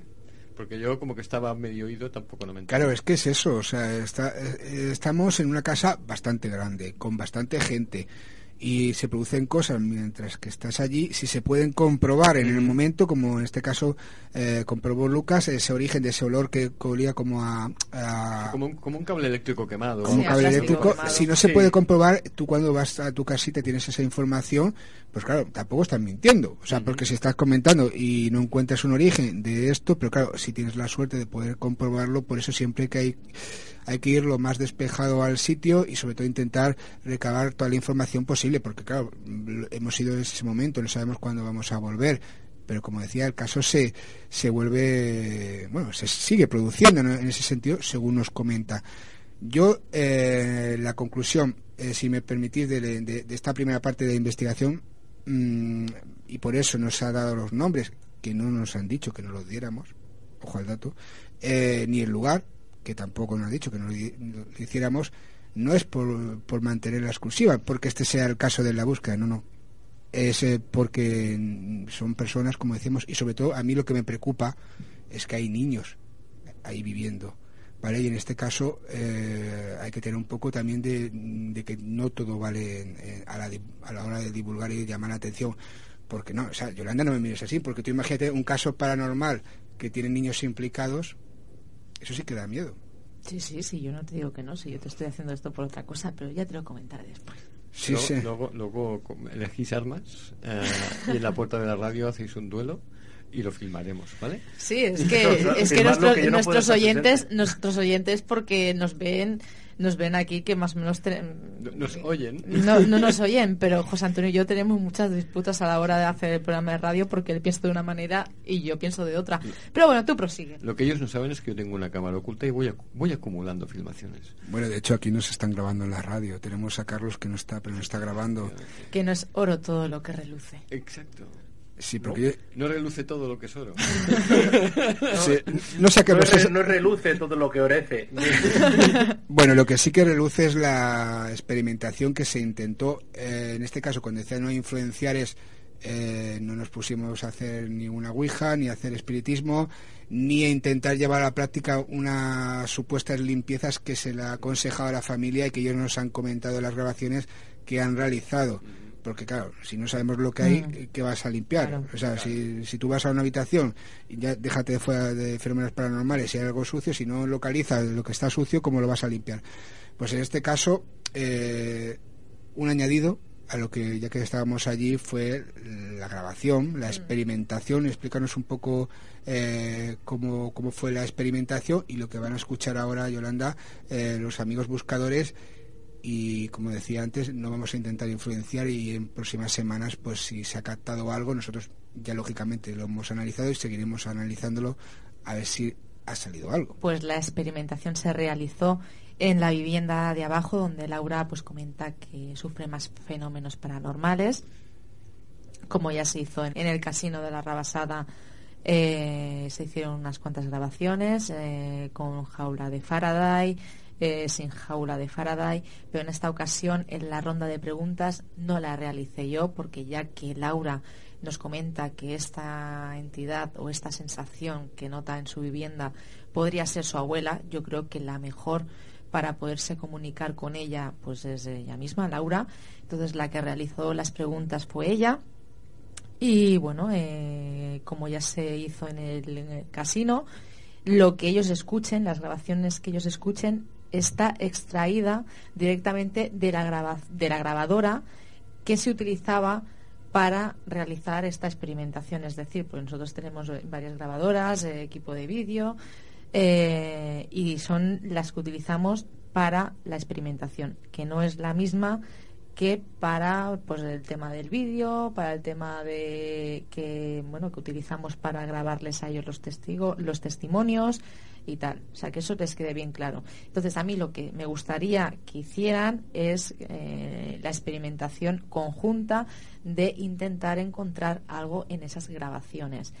Eh, que encuentran algo eh, que nosotros bueno que a nosotros se nos ha pasado por alto somos humanos contacto arroba en la búsqueda radio.com o como ya hicieron en la anterior experimentación, lo pueden dejar en iVoox o en Facebook. Entonces nosotros ya la semana que viene cogeremos y pondremos eh, todo lo que hemos conseguido, aparte de lo que también eh, Xavier ha encontrado y que yo no escuché en ese momento que luego, claro, porque ahora yo me he encontrado que hemos llegado aquí y Xavi pues no ha dicho, ah, te ha dicho José Antonio que, que he encontrado algo y él pues claro, a ver, por tema de tiempo y tal no lo hemos, no hemos no, de, este tema hemos hablado, hemos estado preparando un poquito el programa, pero el tema de esa grabación que tú nos has enviado pues no me lo había comentado y me he encontrado con eso, que eso ya la semana que viene pues ya los pondremos junto pues alguna cosita que, que también nos ha sorprendido.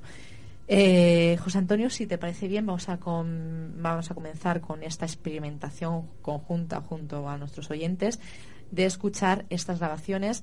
Y era, bueno, os recuerdo que la persona a la que escucharéis es Laura, la testigo principal de este caso, realizando las preguntas. Ella em, se dirige a su abuela porque ella cree que es ella, ella cree que es eh, Manuela y bueno, eh, vamos a ver si entre todos pues llegamos a alguna conclusión.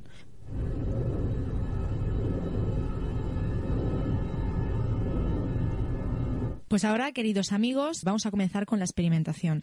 Nos encontramos en la habitación en la que nuestra amiga Laura nos contaba que bueno que salían unas manchas en la pared de, de humedad que han intentado taparlas, pero que siguen saliendo. Vamos a comenzar con una pequeña experimentación en la que haremos cuatro grabaciones. Eh, comenzaremos dos sin jaula de Faraday y dos más con jaula de Faraday. Una de ellas se hará sin preguntas y en, bueno, en la segunda grabación que hagamos la haremos con preguntas. Pero en este caso no las haré yo, las formulará Laura, ya que ella piensa que es su abuela la que se encuentra en este lugar. ¿Estás de acuerdo, Laura? Sí. Pues vamos a comenzar con la primera grabación que nuestros queridos amigos oyentes escucharán a la misma vez que nosotros, en la que estaremos alrededor de un minuto y medio, minuto, minuto y medio, en la que eh, no haremos ningún ruido ni haremos eh, ninguna pregunta. Vamos a ello.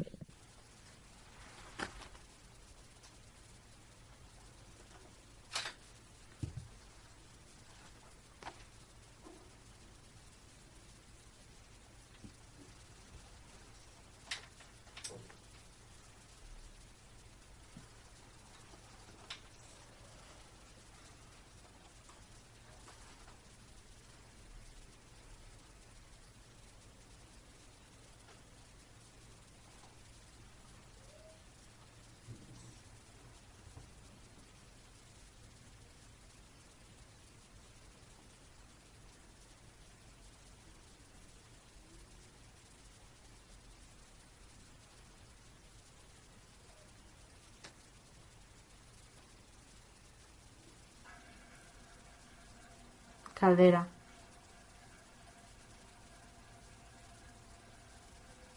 Ahora eh, vamos a proseguir con la segunda grabación, que en este caso eh, la realizaremos eh, formulando tus preguntas. Tú misma me has dicho, nos has comentado a, a, micro cerrado, que en ocasiones has hecho preguntas, ya que tú piensas que es tu abuela la que se encuentra en este lugar, ¿no? Sí.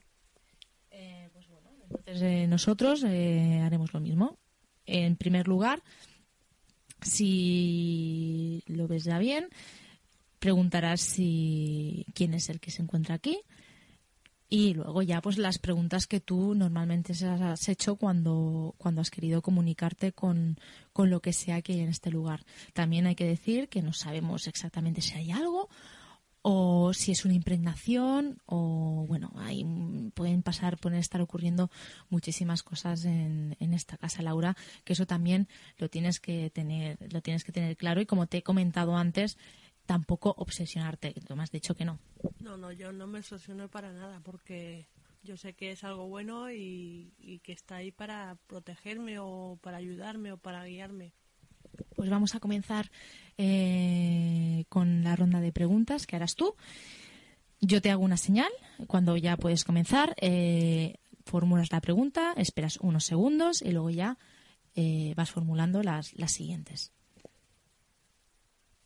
Lo que quiero, quiero también decir a los amigos buscadores que lo que se escucha a fondo, en segundo plano, es la caldera, que no nos asustemos, que no, que no es nada raro.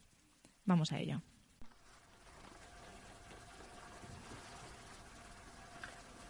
¿Quién eres?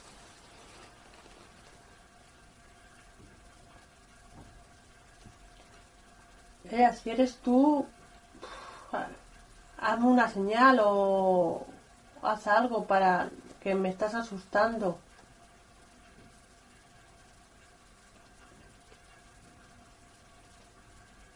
sigue tu camino, estás fallecida, sigue tu camino, necesito que sigas tu camino para yo seguir el mío.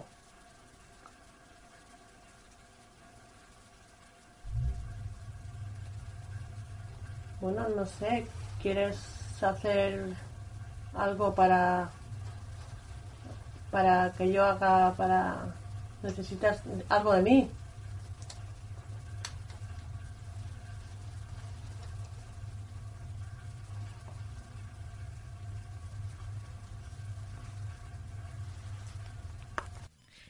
Ya hemos acabado con la segunda grabación en la que has formulado eh, preguntas y ahora vamos a utilizar la jaula de Faraday que, que ha hecho Lucas, en la que introduciremos eh, la grabadora.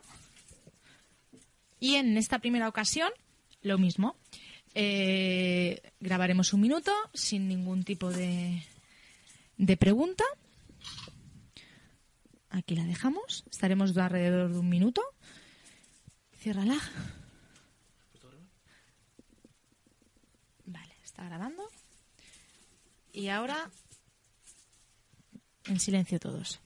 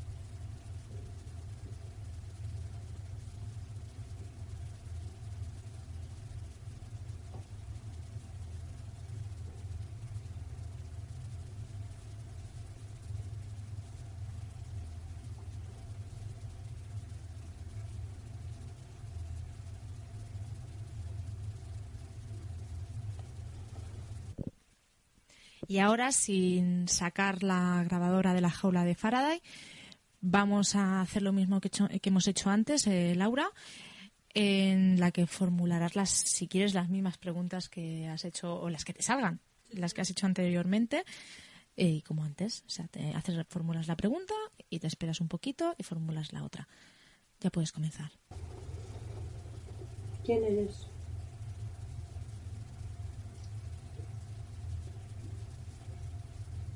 Ya si eres tú, haz, haz algo, una señal, mueve algo, haz, que sepas que eres tú.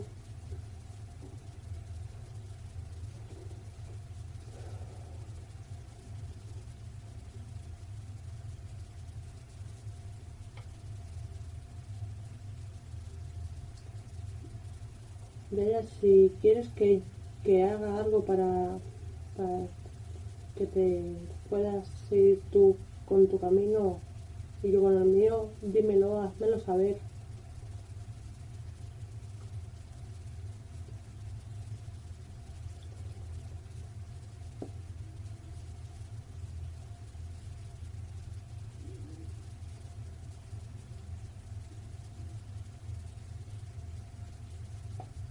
Y has fallecido. Necesito que tú sigas tu camino para yo seguir el mío.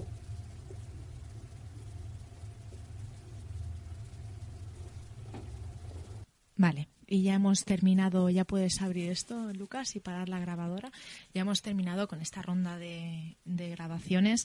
Nosotros hemos estado mm, ya haciendo fotografías, porque sobre todo tú te quejabas, eh, bueno, nos has comentado que en las fotografías que ya nos has pasado eh, salían cosas extrañas. Nosotros por ahora, bueno, hemos hecho fotografías, tenemos que examinarlas, igual que todo el material que, que tenemos y realmente eh, son curiosas las fotografías que, que realizado. Sí, claro, son de mi propio móvil, de mi propia cámara y hechos de otra cámara y de otro móvil no salen igual, salen diferentes y no son las típicas orbes, como se dice literalmente, son como difusiones, como humos, como formas, a veces son formas grandes, pero alrededor de, de alguien, de alguien de mi entorno, de mis hijas, de, de, mi marido, de, de, de alguien. Nosotros hemos estado, ya los he estado viendo, hemos estado haciendo fotografías, hemos estado con nuestros móviles, eh, realizando pues el- los experimentos, las cámaras de vídeo, eh, las reflex, eh, y bueno, a ver si, si encontramos algo, aparte de la, todas las grabaciones que hemos estado haciendo, tanto contigo, con, bueno, con todas tus familiares. Esperamos eh, llegar a alguna conclusión. Yo lo único que, que os comento que no os obsesionéis, como tú has dicho, no, no lo estás. Y que a ver si entre todos eh, podemos llegar a alguna conclusión. También lo que me interesaría, como te he comentado a ti a micro cerrado, es que si algún oyente que nos está escuchando en este momento está viviendo algo parecido a lo que a lo que tú estás viviendo, a lo que estáis viviendo todos aquí, porque nos comentaba, nos comentaban todos tus familiares que es que eh, han llegado a tener juguetes en los que les han quitado las pilas y han funcionado solos, que es increíble. ¿Qué, qué, qué juguetes eran exactamente? ¿Recuerdas qué juguetes eran? Los de las crías, los de la cría, los, son juguetes que, por ejemplo, mi hermano le compró unos un juguete a, la, a, la- a mi sobrina y le quitamos las pilas y seguía funcionando. A ver, un juguete, no sé si es de los chinos, no sé si tiene algo que ver, pero bueno, da igual. Y otro juguete que era, no, no lo recuerdo bien, pero son juguetes de pila, pero de las crías, de las crías más pequeñas que hay en la casa, no de las crías mayores, de las crías pequeñas y, y yo qué sé, y cosas que, que, que me cambian de sitio. muy muy curioso pues bueno si alguna de las personas que nos está escuchando ahora mismo ha tenido una vivencia de este tipo y ha sabido el por qué, porque a veces eh, no tiene por qué ser algo paranormal, Laura, tal vez sea algo que está ocurriendo que es normal, pero nosotros ahora mismo, pues eh, a día de hoy no lo entendemos, ¿vale?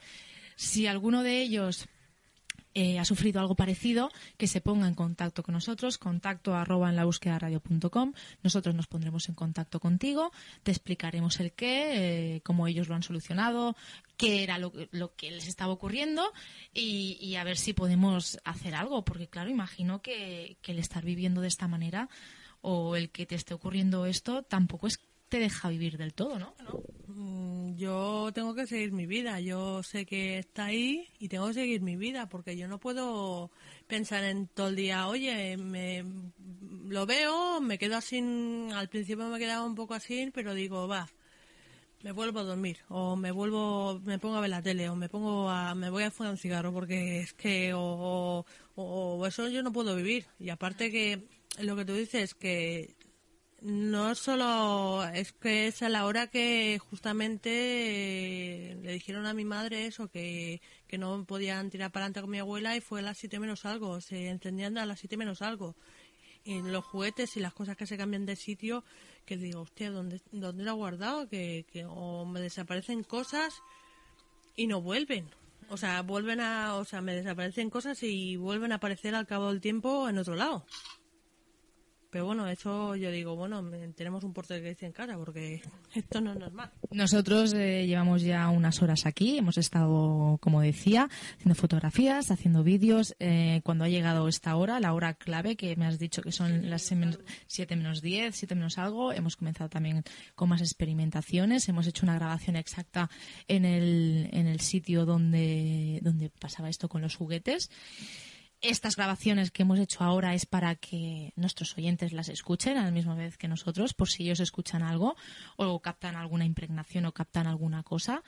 Eh, por eso digo, quiero aclarar que estas cuatro grabaciones son para eso, para nuestros oyentes. Nosotros aquí en la casa hemos hecho otras grabaciones, tenemos otro material, que eso ya queda para nosotros, que es para que lo examinemos, eh, a ver si llegamos a algún tipo de conclusión. Y bueno, muchas gracias, eh, Laura, por colaborar con, con la experimentación. Pues nada, ha sido un placer.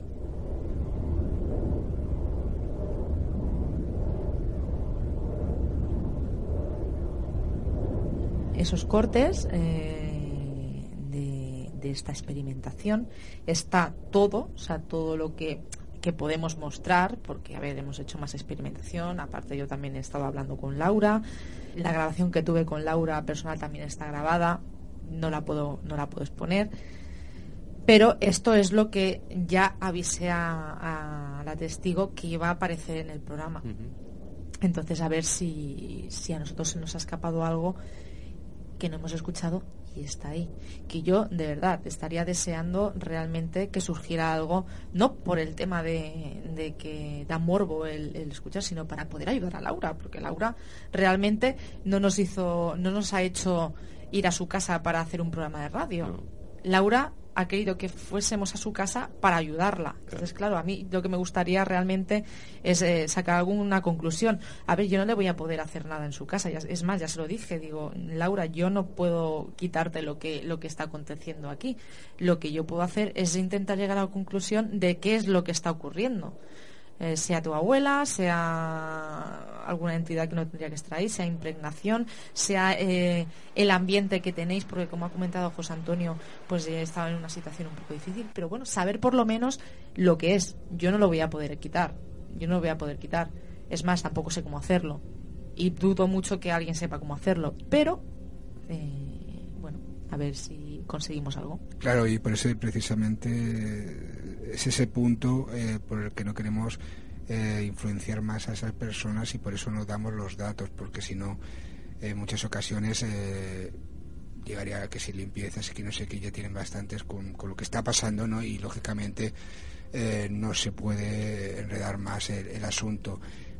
Es un caso abierto, si os parece bien, mm. Lucas, Xavi, Yolanda, buscadores, os vamos a emplazar para próximas semanas, que vamos a ir hablando del tema y contacto arroba la búsqueda radio.com, Facebook, YouTube, eh, Twitter, eh, tantos sitios estamos, que pues lo leemos todo y si no lo leemos, insistir, que seguro que lo leemos y bueno, eh, ayudarnos, ayudarnos y colaborar, porque si nos ayudáis, os ayudáis a vosotros porque sois buscadores y realmente queremos saber respuestas y este caso puede ejemplificar otros casos y podemos encontrar unas pautas, por lo menos es lo que yo personalmente eh, pienso, que no es algo que se emite hoy para quedar bien y para que tenemos un caso de fenómeno extraño, no, esto es una investigación abierta.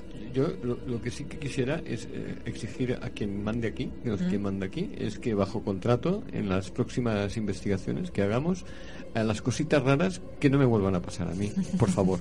¿Eh? Porque ya entre eso, eso díselo a, a, a, las casas, a las entidades. Entre el walkie-talkie y la, la, parte de arriba de la casa, el temblor de la cámara, en fin, mm, yo estoy empezando a coger complejo de, del patito feo de, de la búsqueda. Todo me pasa a mí. Por pues, favor. El te cojo relevo. Yo me gustaría que me pasara te tomo, te tomo la palabra. Pues nada, chicos, muchísimas gracias, Lucas, por haber participado en esta pequeña redacción de hoy. Bueno, mesa de redacción de hoy, porque me gusta llamarla así. Muchísimas gracias. A vosotros. Xavi. A ti, a, ambos. A ti que estás en la distancia también. a, a ti, que desde kilómetros de distancia oigo tu latir. Gracias, gracias. Uy, cómo están estos hoy, madre mía. Eh, sí, Pues eh, Antonio, sí, tú y yo, pues seguimos con nuestras discusiones eh, por Sí, el sí, programa. ahora- Ahora, ahora- ahora ahora- ya cuando, ahora ya cuando despidamos a nuestros oyentes, eh, hasta la semana que viene ya hablaremos tú y yo. Nos veremos. Eh, fíjate- pero tú fíjate cómo lo deja, porque sabe que los oyentes están pendientes del caso y ya quedarán como diciendo, ¿cómo quedará ¿Qué- qué en, el capítulo, en el capítulo anterior, cómo quedará esa conversación entre Yolanda García y José Antonio Rolda? Pues amigos y amigas, Es lo que tiene que el programa tenga dos directores. Exacto. Y que no sea televisión, sea radio. ¿Eh? Y acordaos que debe acabar como todo buen culebrón con un tan tan tan. Continuará. Muchísimas gracias, eh, queridos amigos, por estar esta semana junto a nosotros y continuamos en la búsqueda de respuestas la semana que viene, aquí en la búsqueda.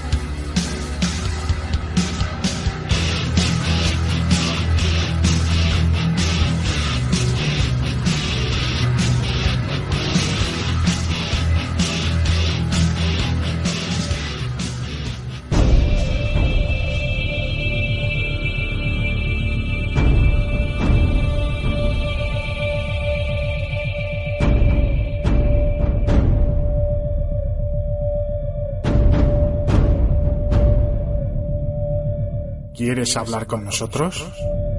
Entra en nuestra web www.enlabúsquedaradio.com. También nos puedes escribir a nuestro email contacto arroba en la Síguenos en Twitter a través de arroba en la búsqueda 1. Facebook teclea en el buscador en la búsqueda. Habla con Yolanda a través de su sección Respuestas del Más Allá arroba en la búsqueda radio.com. Ya sabes, ayúdanos en la búsqueda de respuestas.